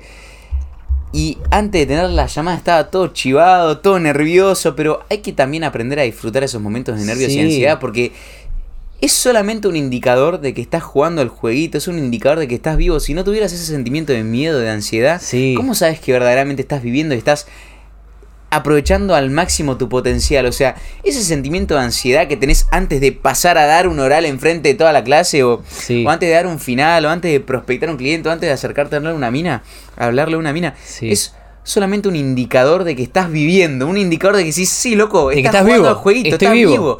Y esos son los momentos que con Maurito perseguimos todo el tiempo, porque si yo no tengo por lo menos un momento en mi semana o en mi día en donde siento un poquito de incomodidad, Claro. no me siento vivo, no, siento que vivo. estoy dejando todo mi potencial en la mesa. Uno de los momentos en los que más vivo me sentí este año, uno de los tantos, fue cuando nos metimos al agua helada en Mar del Plata, en el mar, en invierno con vos, y que nos metimos y que el corazón nos hacía pum, pum, pum, pum, pum. Y eso es así. O sea, en cada situación, la única diferencia va a ser la interpretación que vos le des. Rama dijo, estaba medio chivado, me latía el corazón, esas cosas. Y a ver, ¿tuviste algún buen orgasmo alguna vez en tu vida? Cuando estás teniendo un orgasmo, te late fuerte el corazón, estás transpirando, ¿ok? Estás agitado. Son las, las mismas sensaciones, más allá de que tenés mucho placer, son las mismas sensaciones neurofisiológicas, el que se te acelera el ritmo cardíaco, se te agita la respiración, que cuando tenés miedo. Entonces la única diferencia es la interpretación que vos le das. El conferencista que está a punto de salir a dar una conferencia Tiene la misma, tiene la misma sensación. los mismos nervios que vos tenés cuando estás por dar un horario. Claro, boludo. pero cambia la interpretación porque el conferencista te dice, siento una emoción bárbara, voy a dar la mejor conferencia de mi vida y la persona a la que le da pánico escénico dice, siento miedo, pero te juro que las sensaciones neurofisiológicas son las mismas si te las describen. Maurito, no sé, o sea, no, no vamos a decir el paso de Maurito, pero experto en seducción. Experto para nada. pero Maurito, a ver, que yo lo he visto ya mil veces que ve una mina que le gusta, se acerca y le habla. Él no tiene menos nervios o menos ansiedad cuando lo está por hacer. Te cagas hasta las patas igual, porque es un momento donde vos te pones a prueba y, y te arriesgas a no ser suficiente, que es el miedo más grande que tenemos los humanos, como que... A ver, esto es algo muy interesante que dice Jordan, es un concepto muy interesante que a mí me gusta, que es que la belleza is frightening, tipo, la belleza te da miedo muchas veces. Porque la belleza, cuando ves una mujer hermosa, por ejemplo, y ese miedo de acercarte, Es el miedo al rechazo. es ese. el miedo a que uno no es suficiente. Claro. Es el miedo a decir, a poner todo lo que tenés sobre la mesa y poner una luz y un foco enorme y decís, esto es lo que soy. Claro. Y esto puede ser que no, no haga falta, que haga falta más. ¿Entendés? pero además- la belleza te da miedo. es intrínsecamente. recontra subjetivo porque el suficiente no es suficiente. De repente no sos compatible con la otra persona y fin. Pero vos lo interpretás como que no soy suficiente para, para esa mujer. Que a ver, el hombre, esto vamos a hablar un poquito de la seducción, pero desde la parte antropológica. El hombre elige a su potencial hembra mirándolo antropológicamente, ¿sí? Carlos. Por, sí, por la. sí, pues hay que aclarar para los Carlitos de, de TikTok. Por la capacidad que tiene de. ¿Te acordás? Sorry. El hombre elige a la mujer por la capacidad que tiene de su reproducción. Bien. ¿Ok? O sea, antropológicamente el hombre miraba la cadera de la mujer, miraba lo que es el culo, que inconscientemente miramos el culo de la mujer, porque mirabas el canal de parto para que no muriera en el parto. Entonces, que tuviera caderas anchas antes era atractivo, la podías seleccionar porque ella no iba a morir en el Porque parto. con la revolución cognitiva la cabeza de los bebés empezó a ser más grande y en un momento las minas empezaron a morir en el parto. Claro, está en el libro Sapiens eso. Sí. Bueno, entonces el hombre elige a la mujer, antropológicamente está codiado para elegirla por su capacidad de. de gozo, de. ¿Cómo se llama? De reproducción, perdón, Exacto. de reproducción. Vos la mirás y mirás la parte de la reproducción. O sea, que esté buena, que te guste, que sea linda, que, que te puedas reproducir con ella. Y es principalmente visual y táctil el hombre. Ahora, la mujer elige al hombre por su capacidad de supervivencia. Y es principalmente olfativa y auditiva. Por eso, si querés seducir a una mujer, ponete un buen perfume, ¿ok? Y ten una charla interesante. Y si querés seducir a un hombre, vestite bien. Fíjate eh, tu cuerpo, demostrarlo de una, de una forma atractiva. Ponete, brandeate bien, ¿ok? ¿Sí? Y tené cuidado, no dejes que te toque si lo querés enamorar. Porque no hay nada que le genere más dopamina al cerebro que el momento previo a que pase algo. Entonces, si vos no dejás que te toque la manito y, y lo vas evitando y, lo vas postergando. Un tip fundamental para los pibes, tipo, creen misterio, Claro. creen polarización, tipo, vos no le podés mandar, no sé, un mensaje a una piba por Instagram como diciendo, che, vamos a coger, o No. tipo, che, eh, Y las chicas tampoco, no, o sea, tampoco vayan a los bifes de una. no- te podés regalar en ese sentido, tipo, no podés, es una ley de las 48 leyes del poder de Robert Greene que dice, Vamos a resumirlo y está que buenísimo. dice, conceal your intentions, tipo, esconde tus intenciones. Cuando escondes tus intenciones, lo que creas es un aire de misterio. Y el aire de misterio es atractivo. Entonces, la, sedu- la seducción también es un jueguito. Y ese jueguito Sí. tiene que ser divertido para el hombre y para la mujer. Y otra cosa muy importante es que tenés que tener en cuenta la polaridad que se forma. Datazo. un, un mínimo ejemplo que te doy con, con respecto a lo del misterio que decía Rama. El cerebro aprende por historias o por metáforas. La siguiente metáfora te doy. Vamos a ver una peli. Te cuento el final, ni bien entramos a la peli. Te digo, lo matan al personaje. huevo. Decís, pará, boludo, yo quería ver la película, ahora ya sé el final. Bueno, si yo directamente te digo, vení, no te conozco, y te digo, vení, vamos a hacer esto, el otro, el otro, y te estoy contando todo. Generá ese misterio. Si salís con una que la persona lo quiera descubrir, qué es Claro, lo que va a si pasar. salís con una piba, estás en un bar y ya te subís al auto y le tirás la boca. Como que te regalaste No. algo o era un final obvio. Entonces la mina no, no tuvo ningún tipo de misterio. Es tipo, bueno, este Ey. pajero era obvio que me iba a tirar la boca apenas nos subíamos al auto. Entonces, Sí. si vos haces todo lo contrario, te subís al auto y decís, che, te llevo a tu casa, me cae de risa hoy. Bueno, vamos. Como que le cambiás la narrativa, le pones algo que no se esperaba, generás misterio. Capaz la mina dice, ¿por, por qué este chabón no me quiso tirar la boca? ¿Qué? No, no? Y, ¿entendés? Claro. y por lo menos cambias un poquito la dinámica de la historia y la haces más interesante. Y eso es lo que genera Exacto. misterio y atracción. Tampoco tenés que ser un novelista. Tenés que simplemente generar un poco de misterio. Mira, es súper fácil disfrazar un poco destacarse. ese final. Es súper fácil destacarse. Hace algo diferente a lo que hace el resto. Si el resto va directo a los bifes, no vayas a los Si el resto está todo el tiempo reaccionando con fueguito a las historias de Instagram, no lo hagas. Y listo. No lo hagas. Pero aparte, hagas lo que hacen todos. Para los pibardos, convertite en una persona de alto valor. O sea, tener buenos valores y buenos principios para tomar decisiones. Y no tomes decisiones solamente en base a, ay, me gusta, está re buena socialmente. No, sino, claro. fíjate en cosas más interesantes que, bueno, está bien. Ya captaste mi atención, excelente. Y reconocéselo incluso, yo me he acercado a chicas a decirle, wow, ¿sabes que te vi caminando así? Y me llamaste muchísimo la atención. Ahora, vengo a ver si sos una persona interesante también. Y me pongo a charlar A para ver, quiero conocerla. ver si sos igual de interesante que tipo, ¿entendés? Y, y lo interesante es subjetivo, entonces ahí nos empezamos a conocer. Traten de aportar un valor diferenciado. O sea, los dos pónganse en posición de premio y demuestren, busquen su valor intrínseco. Y esto es lo que la mayoría no sabe. La seducción no es un conjunto de técnicas para persuadir o disuadir No, a la otra claro, persona boludo. para que logre algo, sino es un camino de autoconocimiento y desarrollo personal en el que uno descubre su propia mierda para volverse una persona atractiva, una persona interesante. Eso es la seducción. No, no, espectacular, espectacular, boludo. Y siento que, bueno, los pibes generalmente cuando son más chicos se recontra regalan, es como que, no sé, reaccionan a las historias y ponen guarreadas, boludo. En vez de reaccionar a las historias, mandale un mensaje y decirle, ¿qué, qué te llama la atención No, no, de no, ella? claro, y, y decirle, hey, juntémonos a tomar una limonada una tarde de esta, juntémonos a charlar, claro. porque es re de cagón reaccionar a una historia y no invitarla a tomar algo. No, no, o ponerle la clásica, tipo, no sé, capaz reacciona a la historia y ponerle que les va bien y la invitan a un bar. Y es tipo, eso lo hacen todos los pibes es de manual. Invitarla a desayunar, boludo. Y la mina se va a quedar flasheando y decir, este no me quiere llevar a un bar de noche, o sea, este no me quiere garchar, este no me la quiere poner, este quiere llevar, este me quiere conocer, me quiere hablar, ¿qué onda? ¿Qué le pasa? Tipo, y ahí vas a generar Sí. un poco de misterio. Invítala a tomar el té, boludo. Creo que me tengo la Argentina. No están puteando. Tipo, invítala a tomar el té, invítala a desayunar. Hace algo Y diferente. Y tomemos, y también tenemos un tip para las pibardas, porque también nos siguen muchas pibardas ahora, empezaron a aumentar. Si sos una pibarda, vos tenés que entender que antropológicamente el hombre elige a la mujer por su capacidad de reproducción. Entonces, no muestres tanto tu cuerpo, no andes mostrando el culo en todas las redes sociales ni con escotes pronunciados. Si querés que realmente un hombre se interese Generá en vos, misterio. Generá Va de misterio. nuevo, va- es por el mismo camino, es la misma narrativa. Si vos ya mostrás todo lo que tenés en una foto, ya no tengo más misterio. Claro, Justamente el misterio es lo que genera esa atracción, esa seducción. Entonces, claro. tapate, pero para no revelar el final de la película. Claro. Para que sea realmente un misterio y yo quiera conocer más. Y esté Sí. más inclinado a vos. Hoy me da la sensación de que la mayoría de las chicas es como que tienen mucha competencia entre ellas porque no, una mostró una minifalda y la otra y, y cada vez van mostrando más. Y si hoy te querés diferenciar de la competencia, hablándolo en, en términos de marketing, tenés que tener un diferencial. Mostra menos en vez de mostrar más. Entonces vos vas a ser la que, uy, me parece que hay buen material ahí. Claro. Ay, mirá qué linda sonrisa. Y se van a empezar a fijar en otras cosas y vas a atraer más por tu personalidad. Y después a la persona que se lo gane, al hombre o a la mujer, si sos mujer y te gustan las mujeres, que se lo gane, recién ahí le mostrás el premio del postre. Claro. Pero es todo, es, lo tenés que pensar como, como si escribieras el guion de una película. Una Y es un jueguito también una la cita seducción. Es una historia, es una película, es introducción, nudo y desenlace. Obvio. El final viene en el desenlace, pero es al final, al final, al final. O sea, mientras más te aguantes Mm. esas ganas y mientras más generes ese aire tenso, Sí. más potente chispas después van a va ser- salir. más chispas, después más potente va a ser la interacción.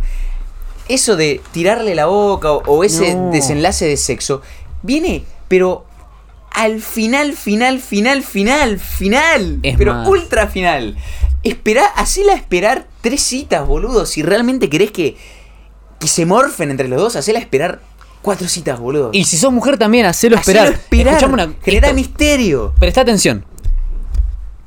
La anticipación de la recompensa genera más dopamina que la recompensa en sí. Hábitos atómicos. Entonces, vos Explícalo, agarrás. explícalo ese concepto. La anticipación de la recompensa está comprobado también. Se hicieron estudios con esto, ¿sí? Con casco Carlos. de resonancia electromagnética, con todo. La anticipación de la recompensa genera más placer, más dopamina que la recompensa en sí. O sea, si yo me estoy por tomar una cerveza, una limonada o algo, el momento previo a que la bebida toque mis labios me va a generar más placer que el momento en sí. Entonces, genera más placer. Ese juego. Corta. Vamos cortando. Pero pará, que termino el clipazo.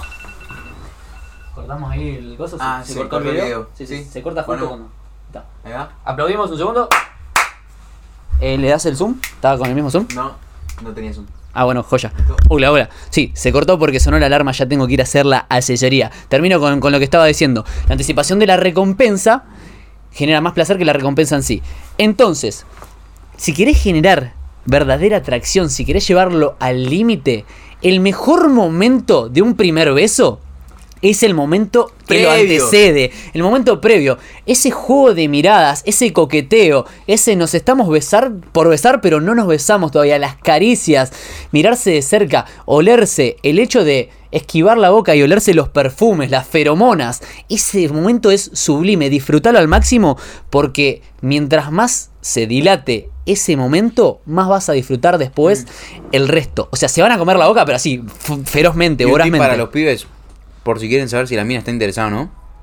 Igual ya te das mucho cuenta, pero si se dilatan las pupilas está interesada. Es un indicador de Es interés, Un indi- alto antropológico. indicador de interés. Sí. Sí. O sea, mirale las pupilas si se dilatan. Mirá de las pupilas si se dilatan o por. eh, y en los hombres también. si se vos, toca el pelo, pibarda, ¿viste? pibarda, ¿querés ver si un hombre tiene interés por vos, sexual o romántico? Si se dilatan las pupilas, tiene interés sexual o romántico. Además, y bueno, obviamente te va a querer tocar la mano, va a querer hacer escalada de toques y un montón de cosas. Las mujeres, ¿qué indicadores de interés dan? Se tocan el pelo o se lo corren, ¿por qué? Porque te están mostrando la yugular, la carótida, que no me acuerdo de qué lado está, pero te están mostrando que se muestran vulnerables ante vos antropológicamente Mm, porque confían en vos. Es hermoso. Entonces, ladean la cabeza. Hay muchas cosas que, si quieren que hablemos de esto en siguientes podcasts, comenten acá, mierda. para- Comenten en YouTube. La seducción no tiene que ser algo que te genere ansiedad, que No. te genere problemas. Es decir, loco, tengo una cita hoy, vamos a divertirnos. Claro. es un jueguito, vamos a jugar al jueguito. Escuchá, si sos pibardo, pensá de qué manera le podés hacer vivir la mejor experiencia de su vida a esa chica, pero no te estoy hablando sexualmente. Te estoy hablando de una experiencia, que se divierta, que no se olvide nunca más de vos. Ah, y si sos pibarda, lo mismo. Hacele preguntas interesantes, hacele de mover la materia gris. Y un tip muy bueno para los pibes en una cita. Olvídense de la parte sex- sexual. Olvídense, ni piensen en la parte sexual, ni de chapar, ni nada. Sí. Olvídate. Y Además, eso te va a sacar la carga de tener que cerrar ese momento que Sí, es difícil. Olvídatelo, concentrarte en la persona y en tener un buen momento. Nada más. Sí. Y después el otro va a venir solo. Sí, totalmente. No tengas miedo. Primera cita, olvídate del sexo, ni lo pienses y vas a ver cómo ese, esa, ese imán, esos polos opuestos se generan solos. Sí, si no lo pensás, se genera solo. Claro, y no andes pensando, ay, ay, ¿cómo beso y cómo No, esto? no, No, no, no, no. Enfócate en disfrutar lo, lo que más puedas, Claro. toda la interacción, todo el momento, todo. Que el resto va a llegar solo, se va a dar solo. Bueno, chicos, tenemos que cortar, que tengo que hacer la Creo asesoría. que, no sé, van cuatro goles, ni idea, boludo. Sí, ni idea. Así que nos vemos en un ratito. Estamos grabando. Seguimos el podcast de ayer, porque el podcast de ayer se interrumpió en la 1 hora 20 porque tuvimos que programar un bot de Telegram. Sí, en realidad lo que sucedió fue lo siguiente. Tenía ¿Qué que hacer una asesoría, me fui a hacer la asesoría y después, ¿qué pasó? Llego y estaba Rama ahí, así, de, con la cabeza de costado. Y le digo, ¿qué estás haciendo, chabón, esa cara de loquito? Y me dice, estoy codeando un bot de Telegram para el tema de Patreon, para solucionarlo. Y le digo, bueno, y nos pusimos con eso y en un momento yo estaba tan hecho mierda que me quedé dormido en el piso, se hicieron las 12 de la noche, la 1, y bueno, No, pasaron no, cosas. fue ¿me literalmente una hackathon entre nosotros dos en donde intentábamos armar ese fucking bot de Telegram usando el chat que les estábamos comentando de OpenAI. Entonces imprimíamos código, lo probamos, no andaba, imprimíamos código nuevo, lo probamos, código nuevo, Marquitos, Quilombo. Mauro se terminó durmiendo en el piso porque estaba quemado porque durmió tres horas en una semana. O sea, fue un desastre, pero acá estamos de nuevo No, para no. cerrar el podcast de ayer que venía épico. Estaba espectacular, boludo, y me, me cagué mucho de risa porque encima era Rama ahí en la computadora, así, modo hacker, en videollamada con Marquitos. Y yo estaba tirado así en el piso con una almohada, literalmente en el piso, en mi celular googleando soluciones, buscando bots de Telegram que ya sirvieran, que lo pudiéramos adaptar a nuestras necesidades. No, no, no, Y estaba súper entretenido. Y en un momento, para mí, yo cerré los ojos y los volví a abrir, fue un segundo. Pero en realidad había pasado un rato largo, porque a mí lo que me bugueó el cerebro era que Rama me siguió hablando de lo que estábamos hablando antes de que yo me durmiera. Me había dormido un ratito, entonces como que no me di cuenta que hubo un lapso muerto ahí. En un momento me puse modo simio, modo reptil y me dice Rama, ¿qué haces?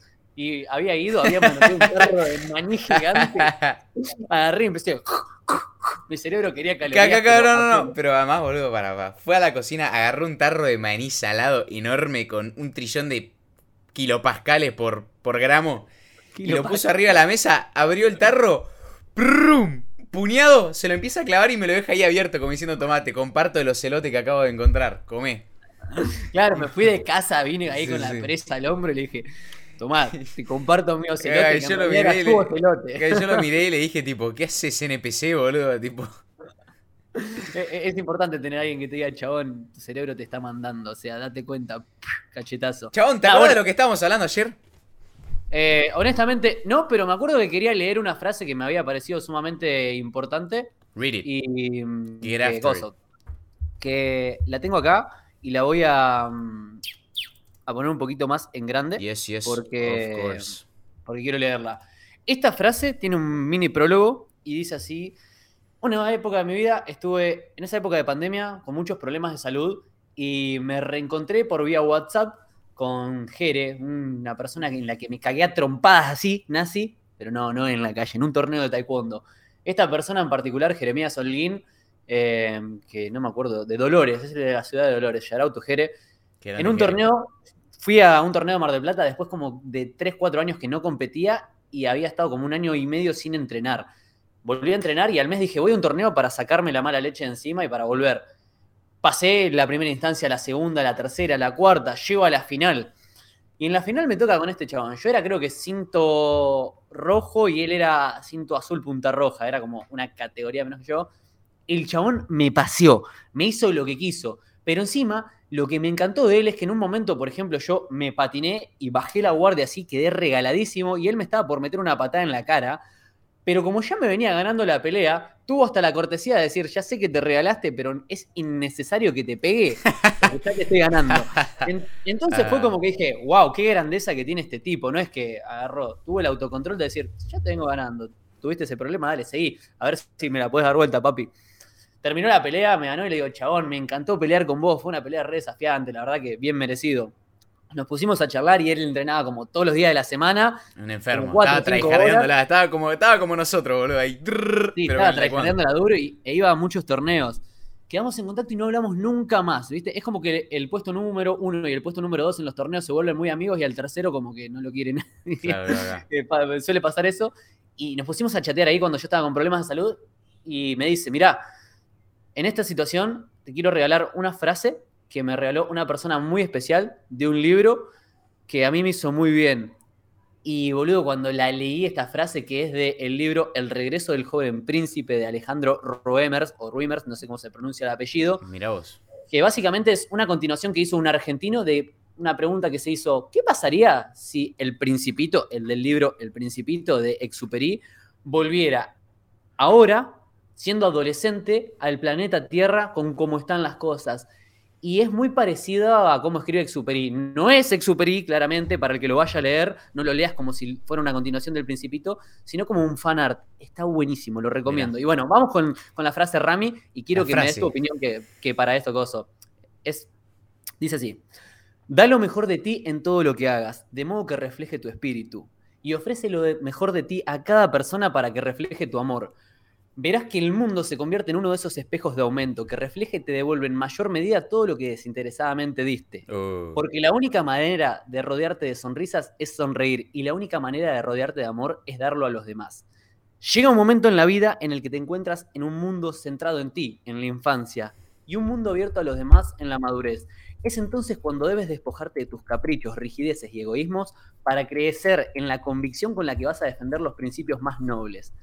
Ámate a ti mismo, de esa forma podrás amar a otros. Ama tus sueños para poder construir con ellos un mundo cálido y hermoso, lleno de sonrisas y abrazos. Será un mundo en el que desearás vivir y que girará en torno a una órbita multicolor. Si de verdad crees en él y lo vas construyendo poco a poco con cada gesto cotidiano, el mundo se volverá posible para ti y será una recompensa a tus merecimientos, porque nunca he visto a nadie disfrutar plenamente de una felicidad inmerecida.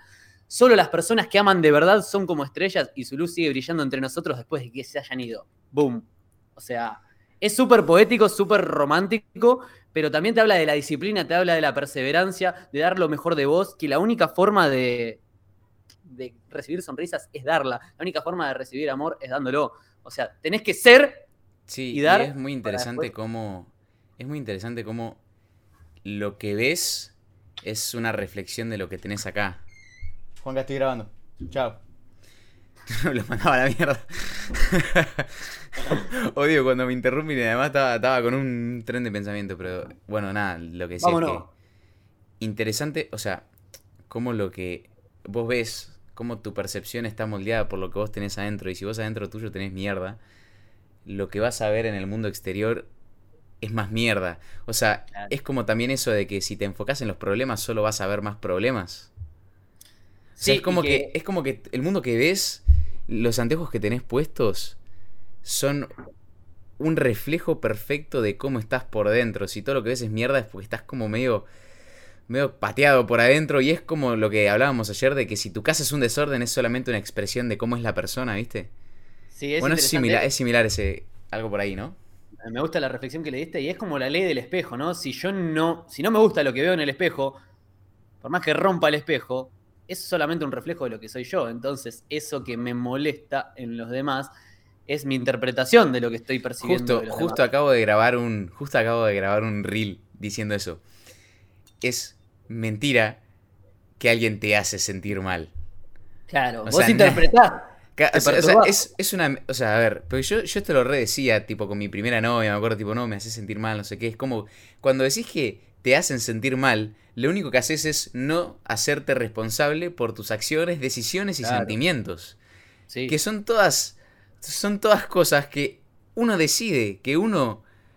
O sea, no le puedes echar la culpa a los demás por tus sentimientos. Las personas actúan en su propio beneficio porque tienen el derecho a hacerlo. Y si a vos te hace mal, o si vos decidís ponerte mal por las acciones de los demás, en el fondo vos también tenés la capacidad de decir alejarte de ciertas personas o acercarte. O sea, si te si te hace sentir mal Traducción, si te sentís, si decidís ponerte mal por las acciones que hace una persona, vos también puedes decidir alejarte. O sea, recae todo sobre tu decisión y es el estoicismo que compartimos siempre. Es la famosa nadie puede herirte sin tu consentimiento y acá viene la parte proactiva desde la realidad es neutra, vos la interpretás, los demás no te hacen cosas, los demás hacen cosas y vos las interpretás de determinada manera.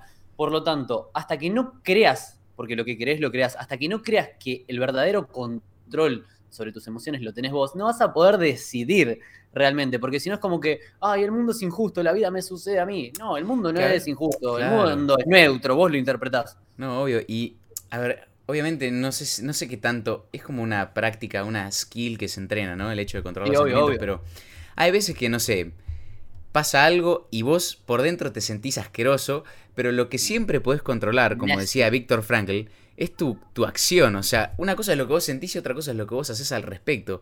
Quizás no siempre vas a poder controlar esa, ese impulso de conexión neuronal que te hace liberar ciertos químicos y te hace sentir mal, pero siempre vas a poder controlar qué haces al respecto. Claro, con Eso que con eso que sentís. Entonces, en vez de decir, me siento mal y digo, te echo la culpa y digo, me hiciste sentir mal, digo, no, bueno, a ver, decidí sentirme mal, decidí ponerme mal yo, ¿y qué puedo hacer al respecto? Y me puedo alejar. ¿Qué puedo hacer yo? respecto, ¿Qué está en mi círculo de control? Exacto. Claro, eh, eh, hace un ratito lo hablaba con Gaby, con Gabriel. Eh, ¿Qué es lo que te conté el otro día? Que para poner en contexto a la gente, a vos que estás del otro lado escuchando esto o mirándonos en YouTube, es, iba caminando con una persona por la plaza y pasa por al lado nuestro una, otro individuo en bicicleta. Uh, Nosotros íbamos por la bicisenda, ¿viste? Íbamos por la bicisenda, pero en sentido a contramano, cosa de ver al que viene y si venía nos corríamos y caminábamos por encima del pasto un cachito. Porque la parte de caminar eh, para los humanos estaba del otro lado muy lejos, entonces íbamos por ahí. Si venía alguien de frente, nos corríamos, no hinchábamos las pelotas. Y en un momento escucho que me dicen como, cuidado, cuidado, como que venía alguien, nos corrimos un poquito y volvimos. Y cuando pasa el individuo en bicicleta, llamémoslo el ciclista, dice, gracias.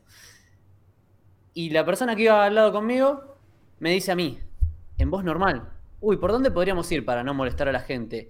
Y el otro tipo agarra el ciclista, dice, te lo pedí bien, conchuda, así, pero resacado, y, y, la, y siguió insultando, y a mí me salió toda la efusividad de adentro, que literalmente me visualicé en medio segundo, echándome un pique corto, agarrándolo de la bici, tirándolo al piso, pateándole y pegándole.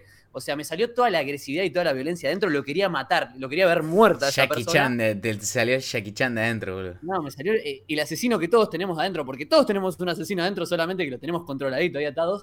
Respiré, Oh, lo filtré por mi lista de valores y dije, no, no, claramente no tendría sentido nada de eso. Pero ese instinto primitivo, ese instinto primate, lo tenemos, está ahí Eso es- encerrado. Eso es, ¿lo un podés? aspecto interesante que estás comentando Sí. y que lo he escuchado de varios autores, pero es como que. Suponete que tenés una clase con 100 alumnos y les preguntás. Bueno, levanten la mano los que piensan que si hubiesen nacido en 1945 en Alemania y los hubiesen llamado al servicio militar, se hubiesen, tipo, se hubiesen escapado, se hubiesen exiliado y no hubiesen participado y no hubiesen sido guardias del campo de concentración nazi. O no hubiesen adherido al Partido Nacional Socialista. Y la mayoría siempre levanta la mano como diciendo, sí, yo, yo hubiese sido incapaz de participar de eso, tipo, yo no, esa moralidad yo no la tengo, pero lo más probable que el 95% de los alumnos que estaban ahí, si nacían en el contexto adecuado, en la situación adecuada y en la familia adecuada, hubiesen sido guardias del campo de concentración nazi. Y justamente por eso es importante saber controlar tus emociones y tus sentimientos, porque no es que sos incapaz de cometer las peores atrocidades conocidas por la humanidad, justamente porque sos muy capaz, igual que cualquier Claro. otra persona que nació en la faz de la Tierra e hizo maldades, justamente por esa capacidad de maldad que cada uno tiene, uno tiene que saber y entrenar esa capacidad de controlar tus emociones y tus reacciones. Y tus acciones. Todos sometidos a la. Clipazo ese. Todos sometidos a, a algo. Acabo de leer de nuevo tu nombre. Electronic Aldabra Giant Tortoise. Tortoise. Em, todos sometidos a las mismas circunstancias, hubiéramos obrado prácticamente de la misma manera. Si a nosotros nos hubieran pasado situaciones similares, hay una gran probabilidad de que las interpretáramos de la misma forma y hubiéramos reaccionado en consonancia. Entonces, es inmoral juzgar a alguien por decir, no, mirá lo que hizo. Simplemente es observarlo y saber que vos también, si hubieras estado sometido a las mismas circunstancias, podrías haber actuado en consonancia. Yo conocí una persona que era una persona normal, para los parámetros normales, con una vida normal, y que empezó a convivir con dos personas adultas muy enfermas, muy, muy enfermas, o sea, de problemas de salud, ¿no? Y claro, estas personas adultas se vivían quejando todo el tiempo, y este tercero, en cuestión, que era un conocido mío, Se enfermó. Eh, se empezó a enfermar, pero mentalmente, psicológicamente, porque claro, estás todo el día escuchando, me duele, me esto, me lo otro, y él, para ser un buen hijo y un buen sobrino, porque era la madre y el tío, se sometía a quedarse ahí.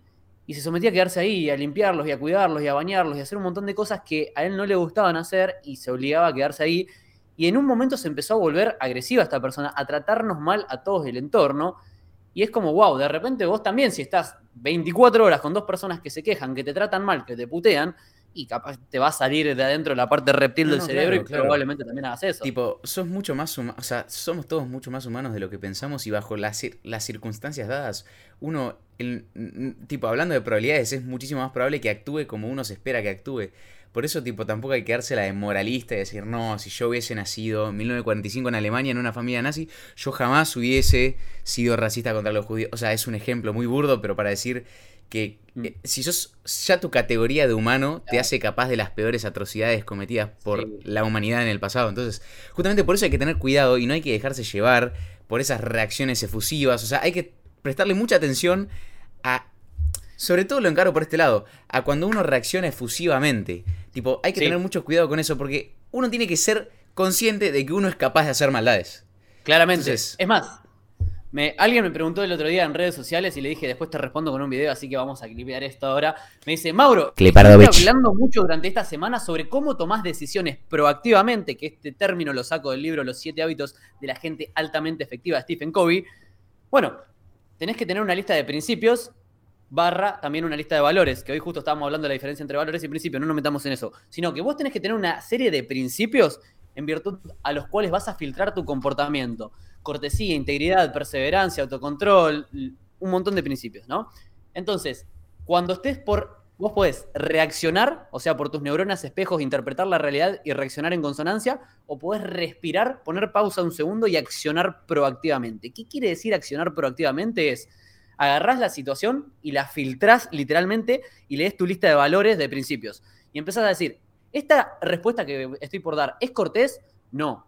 ¿Es íntegra? No. ¿Es esto? No. Y si no va con tu lista de principios, no la des. Incluso yo le he contado a Rama, en un momento, en una discusión con una pareja, estaba tan enojado yo que agarré, respiré profundo y dije, mira, en este momento no me siento capacitado para tener esta conversación, por favor tengamos la mañana a la mañana. Y agarré y me fui a dormir. Porque si yo reaccionaba como quería reaccionar, me hubiera enojado, hubiera metido toda mi ropa en una valija, me hubiera ido y no hubiera vuelto nunca más. y, eso no iba con mis valores ni con mis principios. Acá también, también, acá también va un tip para los pibes que estén en relación, o para las mías también que estén en una relación amorosa y estén discutiendo con su pareja Tipo, es muy útil que... Hay veces que uno termina discutiendo por horas y horas y horas cíclicamente cuando ya lo que tenía para decir la parte A se dijo y cuando lo que tenía que decir la parte B se dijo. Cuando ya no hay información nueva y no hay información nueva y no se pueden poner de acuerdo porque ya están los dos enojados y ofuscados. Está perfecto que cada uno se vaya por su lado y se reencuentren en el futuro, en dos días o en tres, cuando ya se pase la mm. calentura, para discutir sobre la, información ya charlada y proporcionar información nueva. O sea, no sirve nada discutir cíclicamente por horas y horas y horas diciendo hasta que no lo solucionemos no nos vamos porque te vas a seguir matando. Claro. Y esa discusión no va a frenar y capaz se va toda la mierda por una discusión que originalmente era una boludez. Entonces, está bueno en ese momento cuando decís, a ver, ya lo que tenías para decir, ya lo sé. Yo no tengo nada más, no tengo más nada nuevo que agregar. Entonces ya está, vámonos por nuestro lado, cada uno, porque si no nos vamos a terminar matando y vamos a terminar discutiendo ocho horas cíclicamente y ya cuando discutís tanto tiempo ya te cansás de la otra persona y ni querés solucionar nada, querés solamente que desaparezca. Hablemos de los procesos neurofisiológicos que suceden cuando vos discutís. Cuando discutís vos estás interpretando que hay una situación X y la interpretás como una agresión. Se te despiertan los instintos de pelear o correr. Tu cerebro empieza a segregar cortisol y adrenalina porque se le despierta el instinto de pelear o correr. O sea, ¿qué quiere decir? Como te expliqué ayer, que es parte de este mismo podcast, el cortisol va a la sangre en busca de azúcar para que vos puedas tomar muchas decisiones muy rápido, ¿ok? Y puedas decidir si pelear o correr en cada instancia. Entonces, durante toda la discusión estás cambiando está yendo a la sangre a buscar azúcar para pensar, pensar, pensar. Tu cerebro está gastando mucha, muchos kilowatts, kilojoules, no sé, de energía. Sí, sí. Está drenándote. Entonces, mientras más dure la discusión, más cansado vas a estar, menos paciencia vas a tener, por decirlo de una forma burda, y te vas a terminar cansando. Y cuando te canses, más reactivo vas a estar. Vas a estar full reptil y vas a, dentro de un rato te vas a, pasar a los guantes. Eso es un dato re interesante, exacto. Eso que vos dijiste.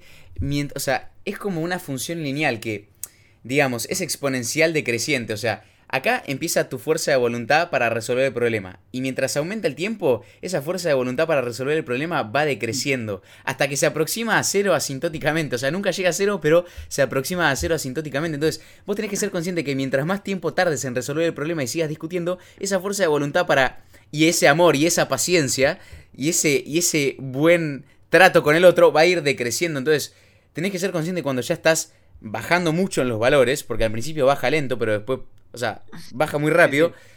Tenés que ser consciente cuando ya estás empezando a tratarlo mal al otro, cuando perdiste la paciencia, cuando ya no tenés ganas ni de verlo y decir, bueno, listo, pero, pero aparte, tipo, ya está. algo importante, hay una herramienta súper poderosa que se llama asertividad. Yo la aprendí de mi amigo Martín Ayala, que es coach, y la tiene gratis en su canal de YouTube que se llama Integra, como la integral, pero sin la L, Integra, y dos veces el símbolo más, Integra más más.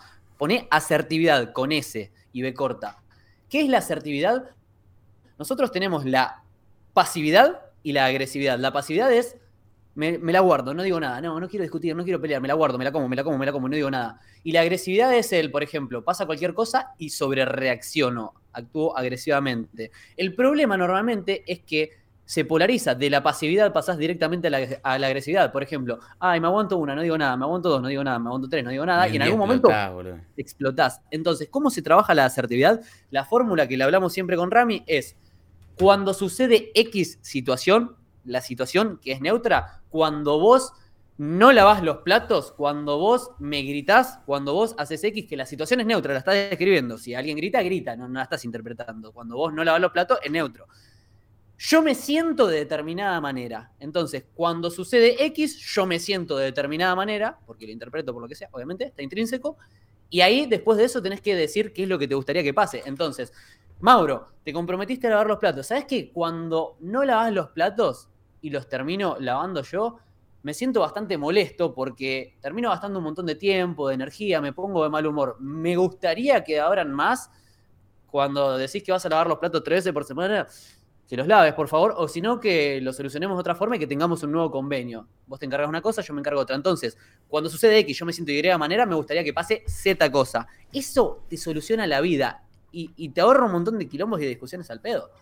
claro, mucho. Y, y, es, es también no ser un cagón y saber comunicar lo que uno quiere, boludo. Porque muchas veces, partiendo de la mentalidad de escasez, los pibes se. Tipo, se. ¿Cómo se dice la palabra? Palabra? Tipo, cuando, sos tipo un súbdito. ¿Sumiso? Sí, sí, es como que los pibes partiendo de esa. Particularmente los. Esto lo observo en los chicos, hombres de entre 15 y 17 años. Es tipo, tu primera novia, o capaz con las minas no te fue muy bien, no la tenés muy clara. Y partiendo de esa mentalidad de escasez, de decir, no voy a conseguir otra novia nunca más en mi vida se dejan pisotear y se dejan pasar por encima y no se animan a comunicar lo que quieren, no se animan a, a poner en palabras cómo se sienten y a demandarle al universo lo que verdaderamente quieren. Entonces se dejan pasar por encima y acumulan bronca, bronca, bronca, bronca, bronca, bronca. Y después encima, todos esos traumas que vos te agarraste por culpa tuya, porque no fuiste lo suficientemente corajudo para pedirle al universo lo que querías, después se los pasás a tu próxima novia. O, o atribuís un juicio de valor subjetivo sobre todas las mujeres de no, son todas unas hijas de puta, siempre me pasan por encima, no sé qué, voy a estar soltero 10 años. Tipo, nada que ver. O sea, es porque sos un cagón, porque no te animás a decir la verdad, a eslear el dragón y decir, mira, che, cuando haces esto, yo me siento así y no quiero que esto continúe. ¿Qué podemos hacer al respecto? Y si no llegamos a un acuerdo, no partir desde la escasez, partir de la abundancia. Hay demasiados peces en el océano. Y si no encuentro ahora el que va a ser mi match perfecto, yo sé que va a haber otro, porque ya no estamos en una tribu y, hay miles de millones de personas. Mira, sabes que en virtud de eso que dijiste, una vez en una conferencia que di, hice un ejercicio muy interesante. Y consistía en lo siguiente: pedí un voluntario y le dije, necesito un voluntario.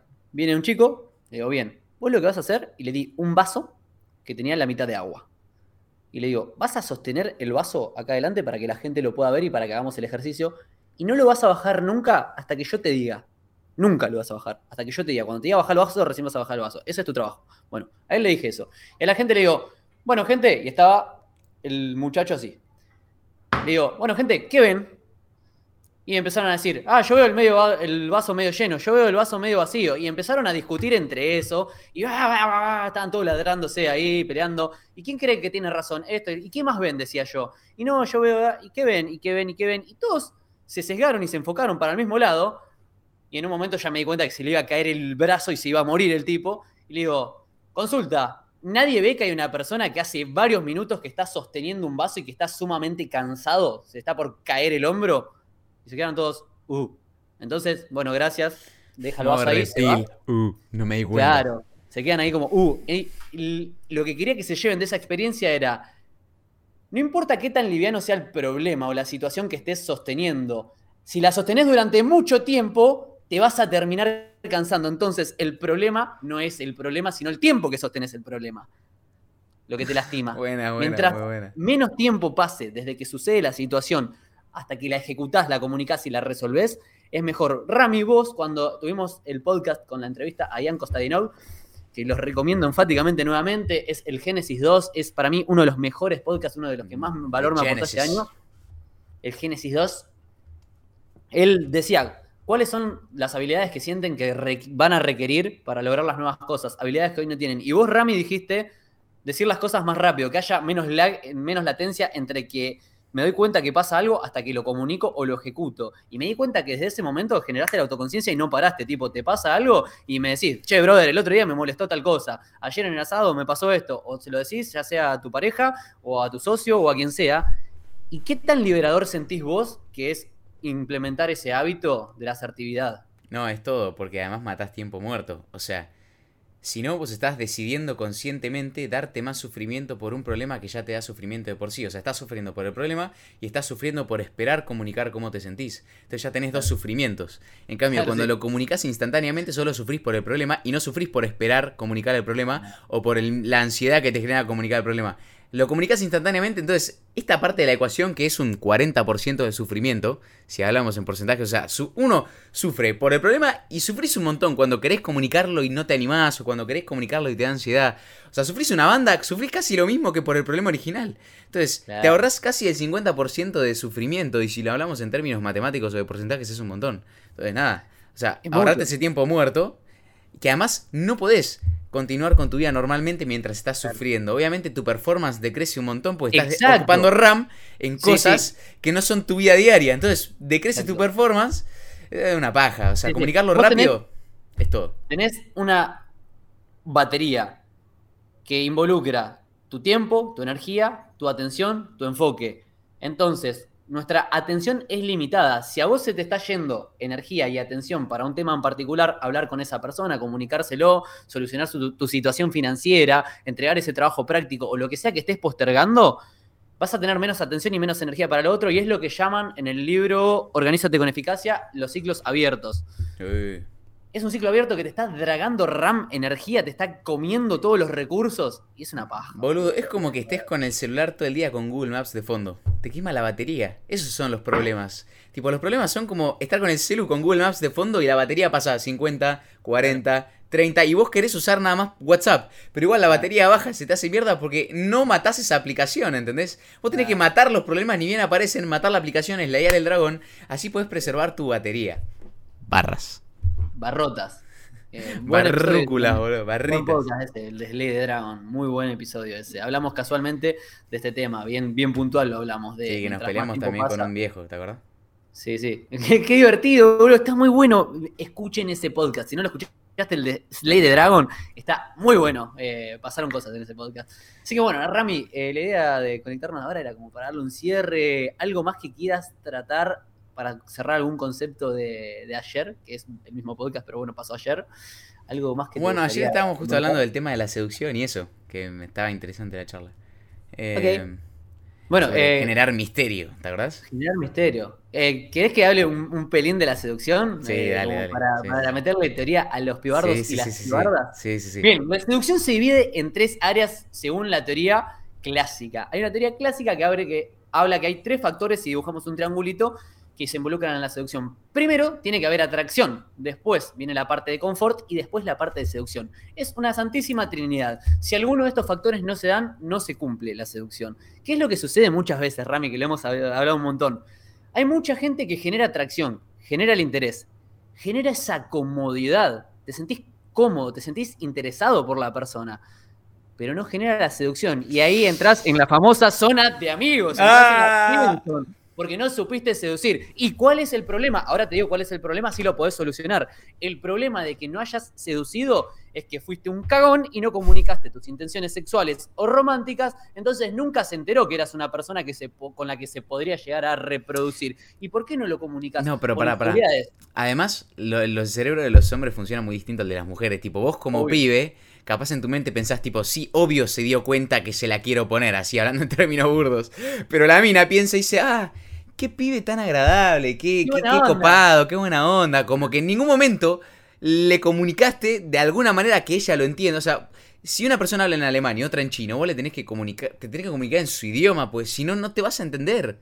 Claro, pero aparte, ¿cuál, eh, el problema a raíz de esto, de que no te ven como una persona que tiene sexo. O sea, ¿a qué me refiero con esto? Claro, claro, tipo que... Honestamente, no te ven como alguien que, con el que se podrían aparear. ¿Por qué? Porque te da vergüenza hablar de sexo con ella, porque te da vergüenza hacer, no de sexo que te vas a poner a hablar de Nérpola, sino que te da vergüenza, por ejemplo, hablar de, de cuestiones que tengan que ver con lo sexual o con lo romántico. Es como que con ella, como la idealizás y la pones en un pedestal, evitas de hablar de cuestiones sexuales o románticas, y ella, como no hablas nunca de ese tema, dice, ah, esta persona no tiene sexo y no tiene amor en la vida. Claro, Entonces claro. te ve como su mejor amigo gay, porque la diferencia entre una pareja, ya sea sexual o romántica, y una amiga, un amigo, Es la intimidad, es que tengas intimidad. Es la única diferencia Claro. entre las relaciones íntimas, que tengas intimidad, que tengas relaciones sexuales, amorosas, que profundices en la parte de esa. Entonces, para no caer en zona de amigos, es sumamente importante que sepas comunicar esa parte, como que también, que sepas hacer chistes. Yo, por ejemplo, Ramiro sabe, vivo haciendo chistes,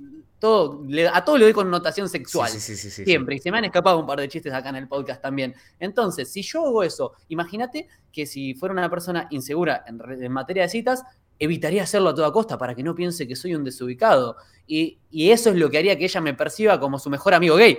Porque diría, Claro. ah, este tipo no coso. Eh, que cuando era chico me pasaba, yo era la persona más eh, virgen del mundo. O sea, No, y además para tirarle un poco de game a los pibes, o sea, no, no tengan miedo en invertir poco y probar rápido, iterar, fallar rápido y fallar barato como si fuera un MVP.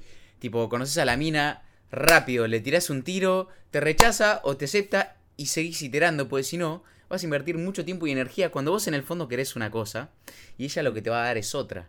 Entonces, no tengas miedo a iterar rápido, también es un tema de números, un tema de probabilidades, pero pum, iterás, sos concreto y Claro. claro con tus intenciones, no sos un cagón, Exacto. y cuando no sos un cagón, lo que te permite es iterar rápido, fallar rápido y barato. Bien, fallar rápido y barato, método Lean Startup, lean ese libro. Eh, es fundamental también que en materia de relaciones, que en cualquier área de tu vida, la gente normalmente no consigue lo que quiere porque no sabe qué es lo que quiere. Describe qué es lo O que porque no tiene quiere. miedo de pedir lo que quiere.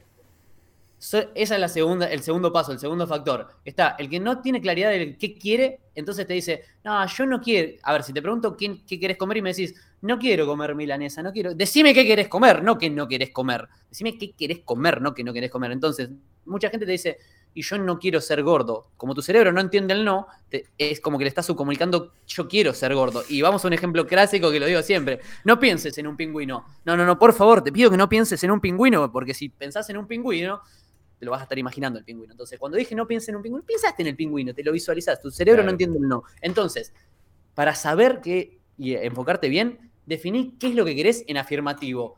Quiero X cosa. Entonces, en materia de relaciones, para cerrar este tema y este clip, quiero una relación de pareja. Quiero estar en pareja, una pareja, ¿qué clase de pareja? Una relación monogámica, una relación abierta, una relación libre, poligamia, libertinaje, no sé, no importa, pero qué es lo importa. que querés, porque solo ahí lo vas a poder encontrar, si no, no.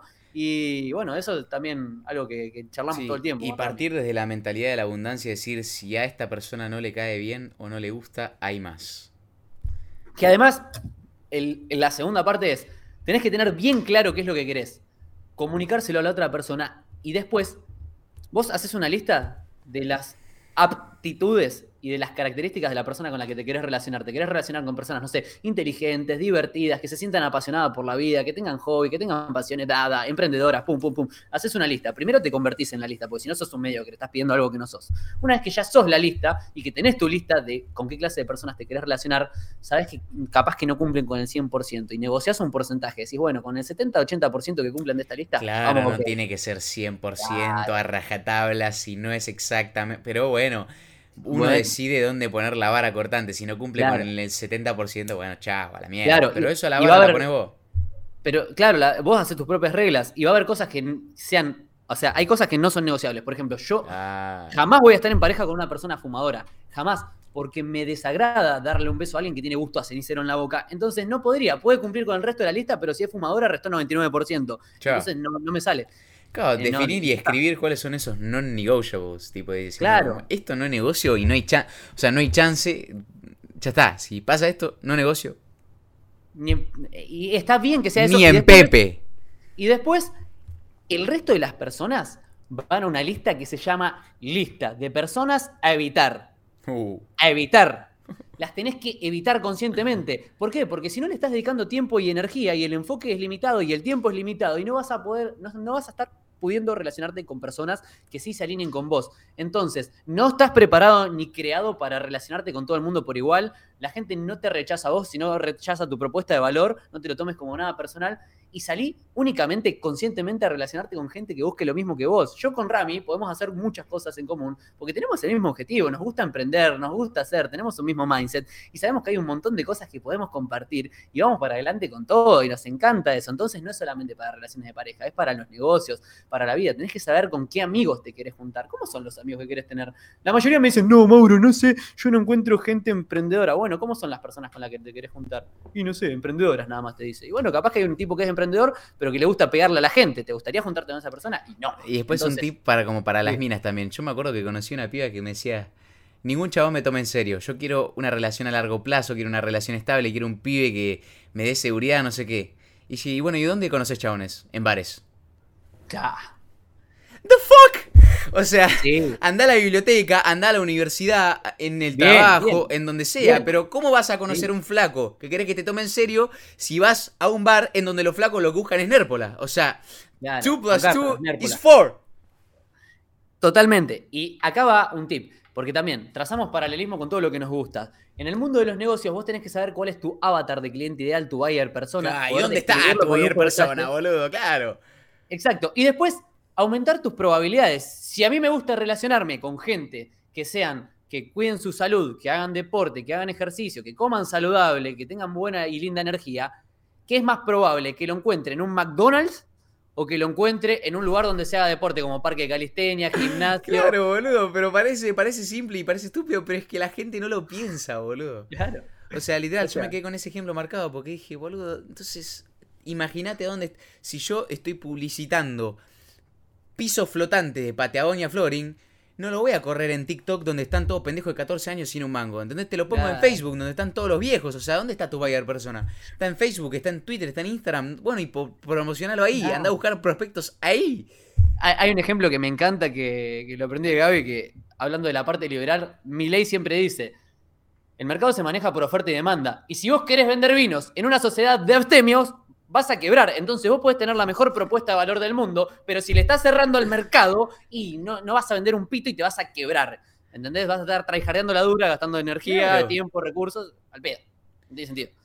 Claro, este, O sea, es como ponerse un almacén vegano, boludo, no sé, en Kentucky, boludo, donde el- comen búfalo nada más. O sea, no, chabón.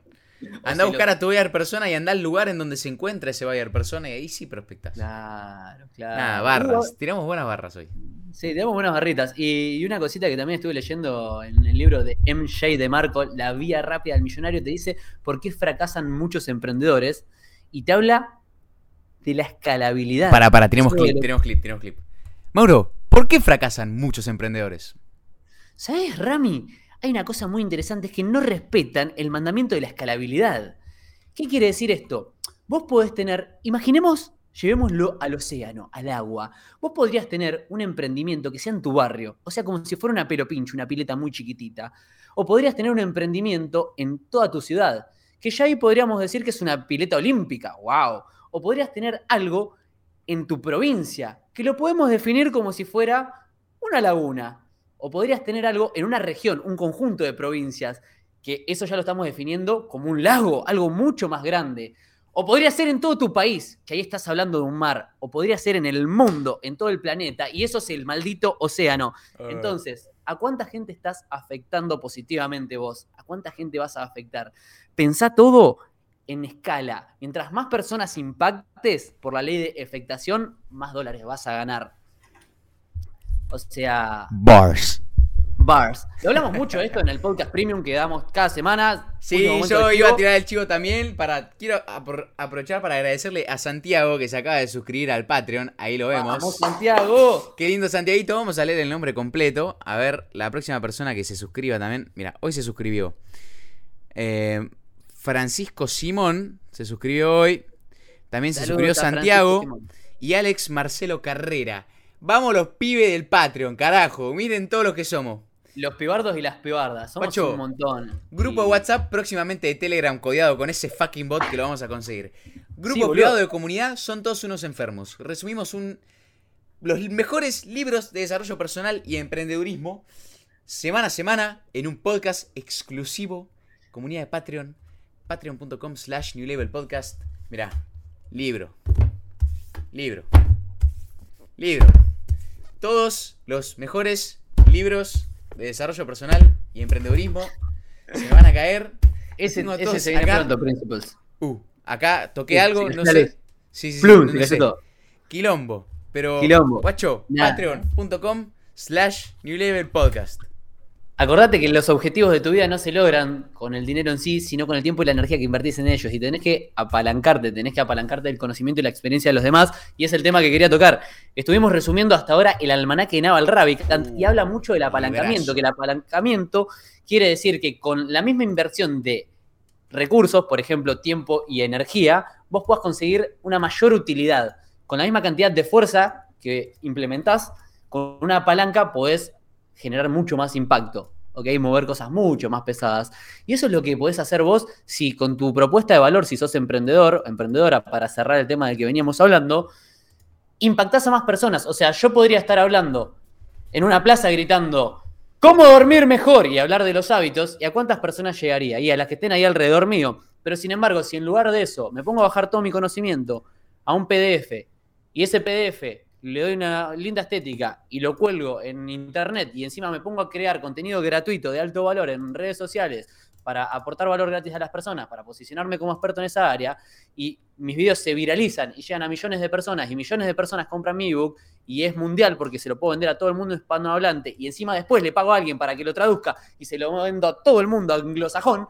Entonces, eso es el apalancamiento. Yo usé una sola vez energía para crear un solo producto y se lo vendo a millones de personas en vez de pararme en una plaza como un tehuelche a gritar cómo dormir mejor. Espectacular. Con Yo ya el quilombo que hice desconfiguré todo el OBS, ahora está como la mitad de mi cámara, pero no importa, ya estamos llegando al final del podcast, amigos. Episodio Así, así estaba. 39. Sí, sí, sí, se me cayó todo, es un quilombo, pero probé el punto de que patreon.com slash podcast. Sí, carajo. Bueno, un abrazo grande a la gente que nos escucha cada semana. Acuérdense, acordate vos que estás escuchando del otro lado, que en YouTube, además de escucharnos, nos podés ver y cagarte de risa con nuestras caras y nuestros gestos y con todo lo hermoso y con los fondos que siempre estamos probando. A ver, siempre probamos fondos distintos para que no te aburras y para no aburrirnos nosotros. Hemos estado al aire libre, hemos estado encerrados, hemos ido a un lugar en ese del capítulo de Slay the Dragon, Donde nos, nos echaron de un lugar. Sí, nos discutimos ahí con un orangután, y, y- pero fue muy divertido. Eh, le ponemos toda la onda y todo el amor cada semana. Ayer, Ramiro, a mí me chupa un huevo el fútbol, no, en realidad me chupa a los dos, no me interesa el fútbol, pero Ramiro, que le gusta y que lo iba a mirar con su papá, dejó de hacer eso para poder grabar el podcast gratuito de cada semana para que todos ustedes lo puedan escuchar. Entonces, Para que está Carlos y diga, "Ah, pero eso, este que sabe, este tiene un título. Claro. Carlos. Hablan, hablan de éxito y no tienen cinco Ferraris, ¿eh? Dale, ah, Carlos. mm, Carlitos, balá. Dejate de joder, dejen las Bueno. bolas, muchachos. People. Bueno. See you, stay safe. Stay safe.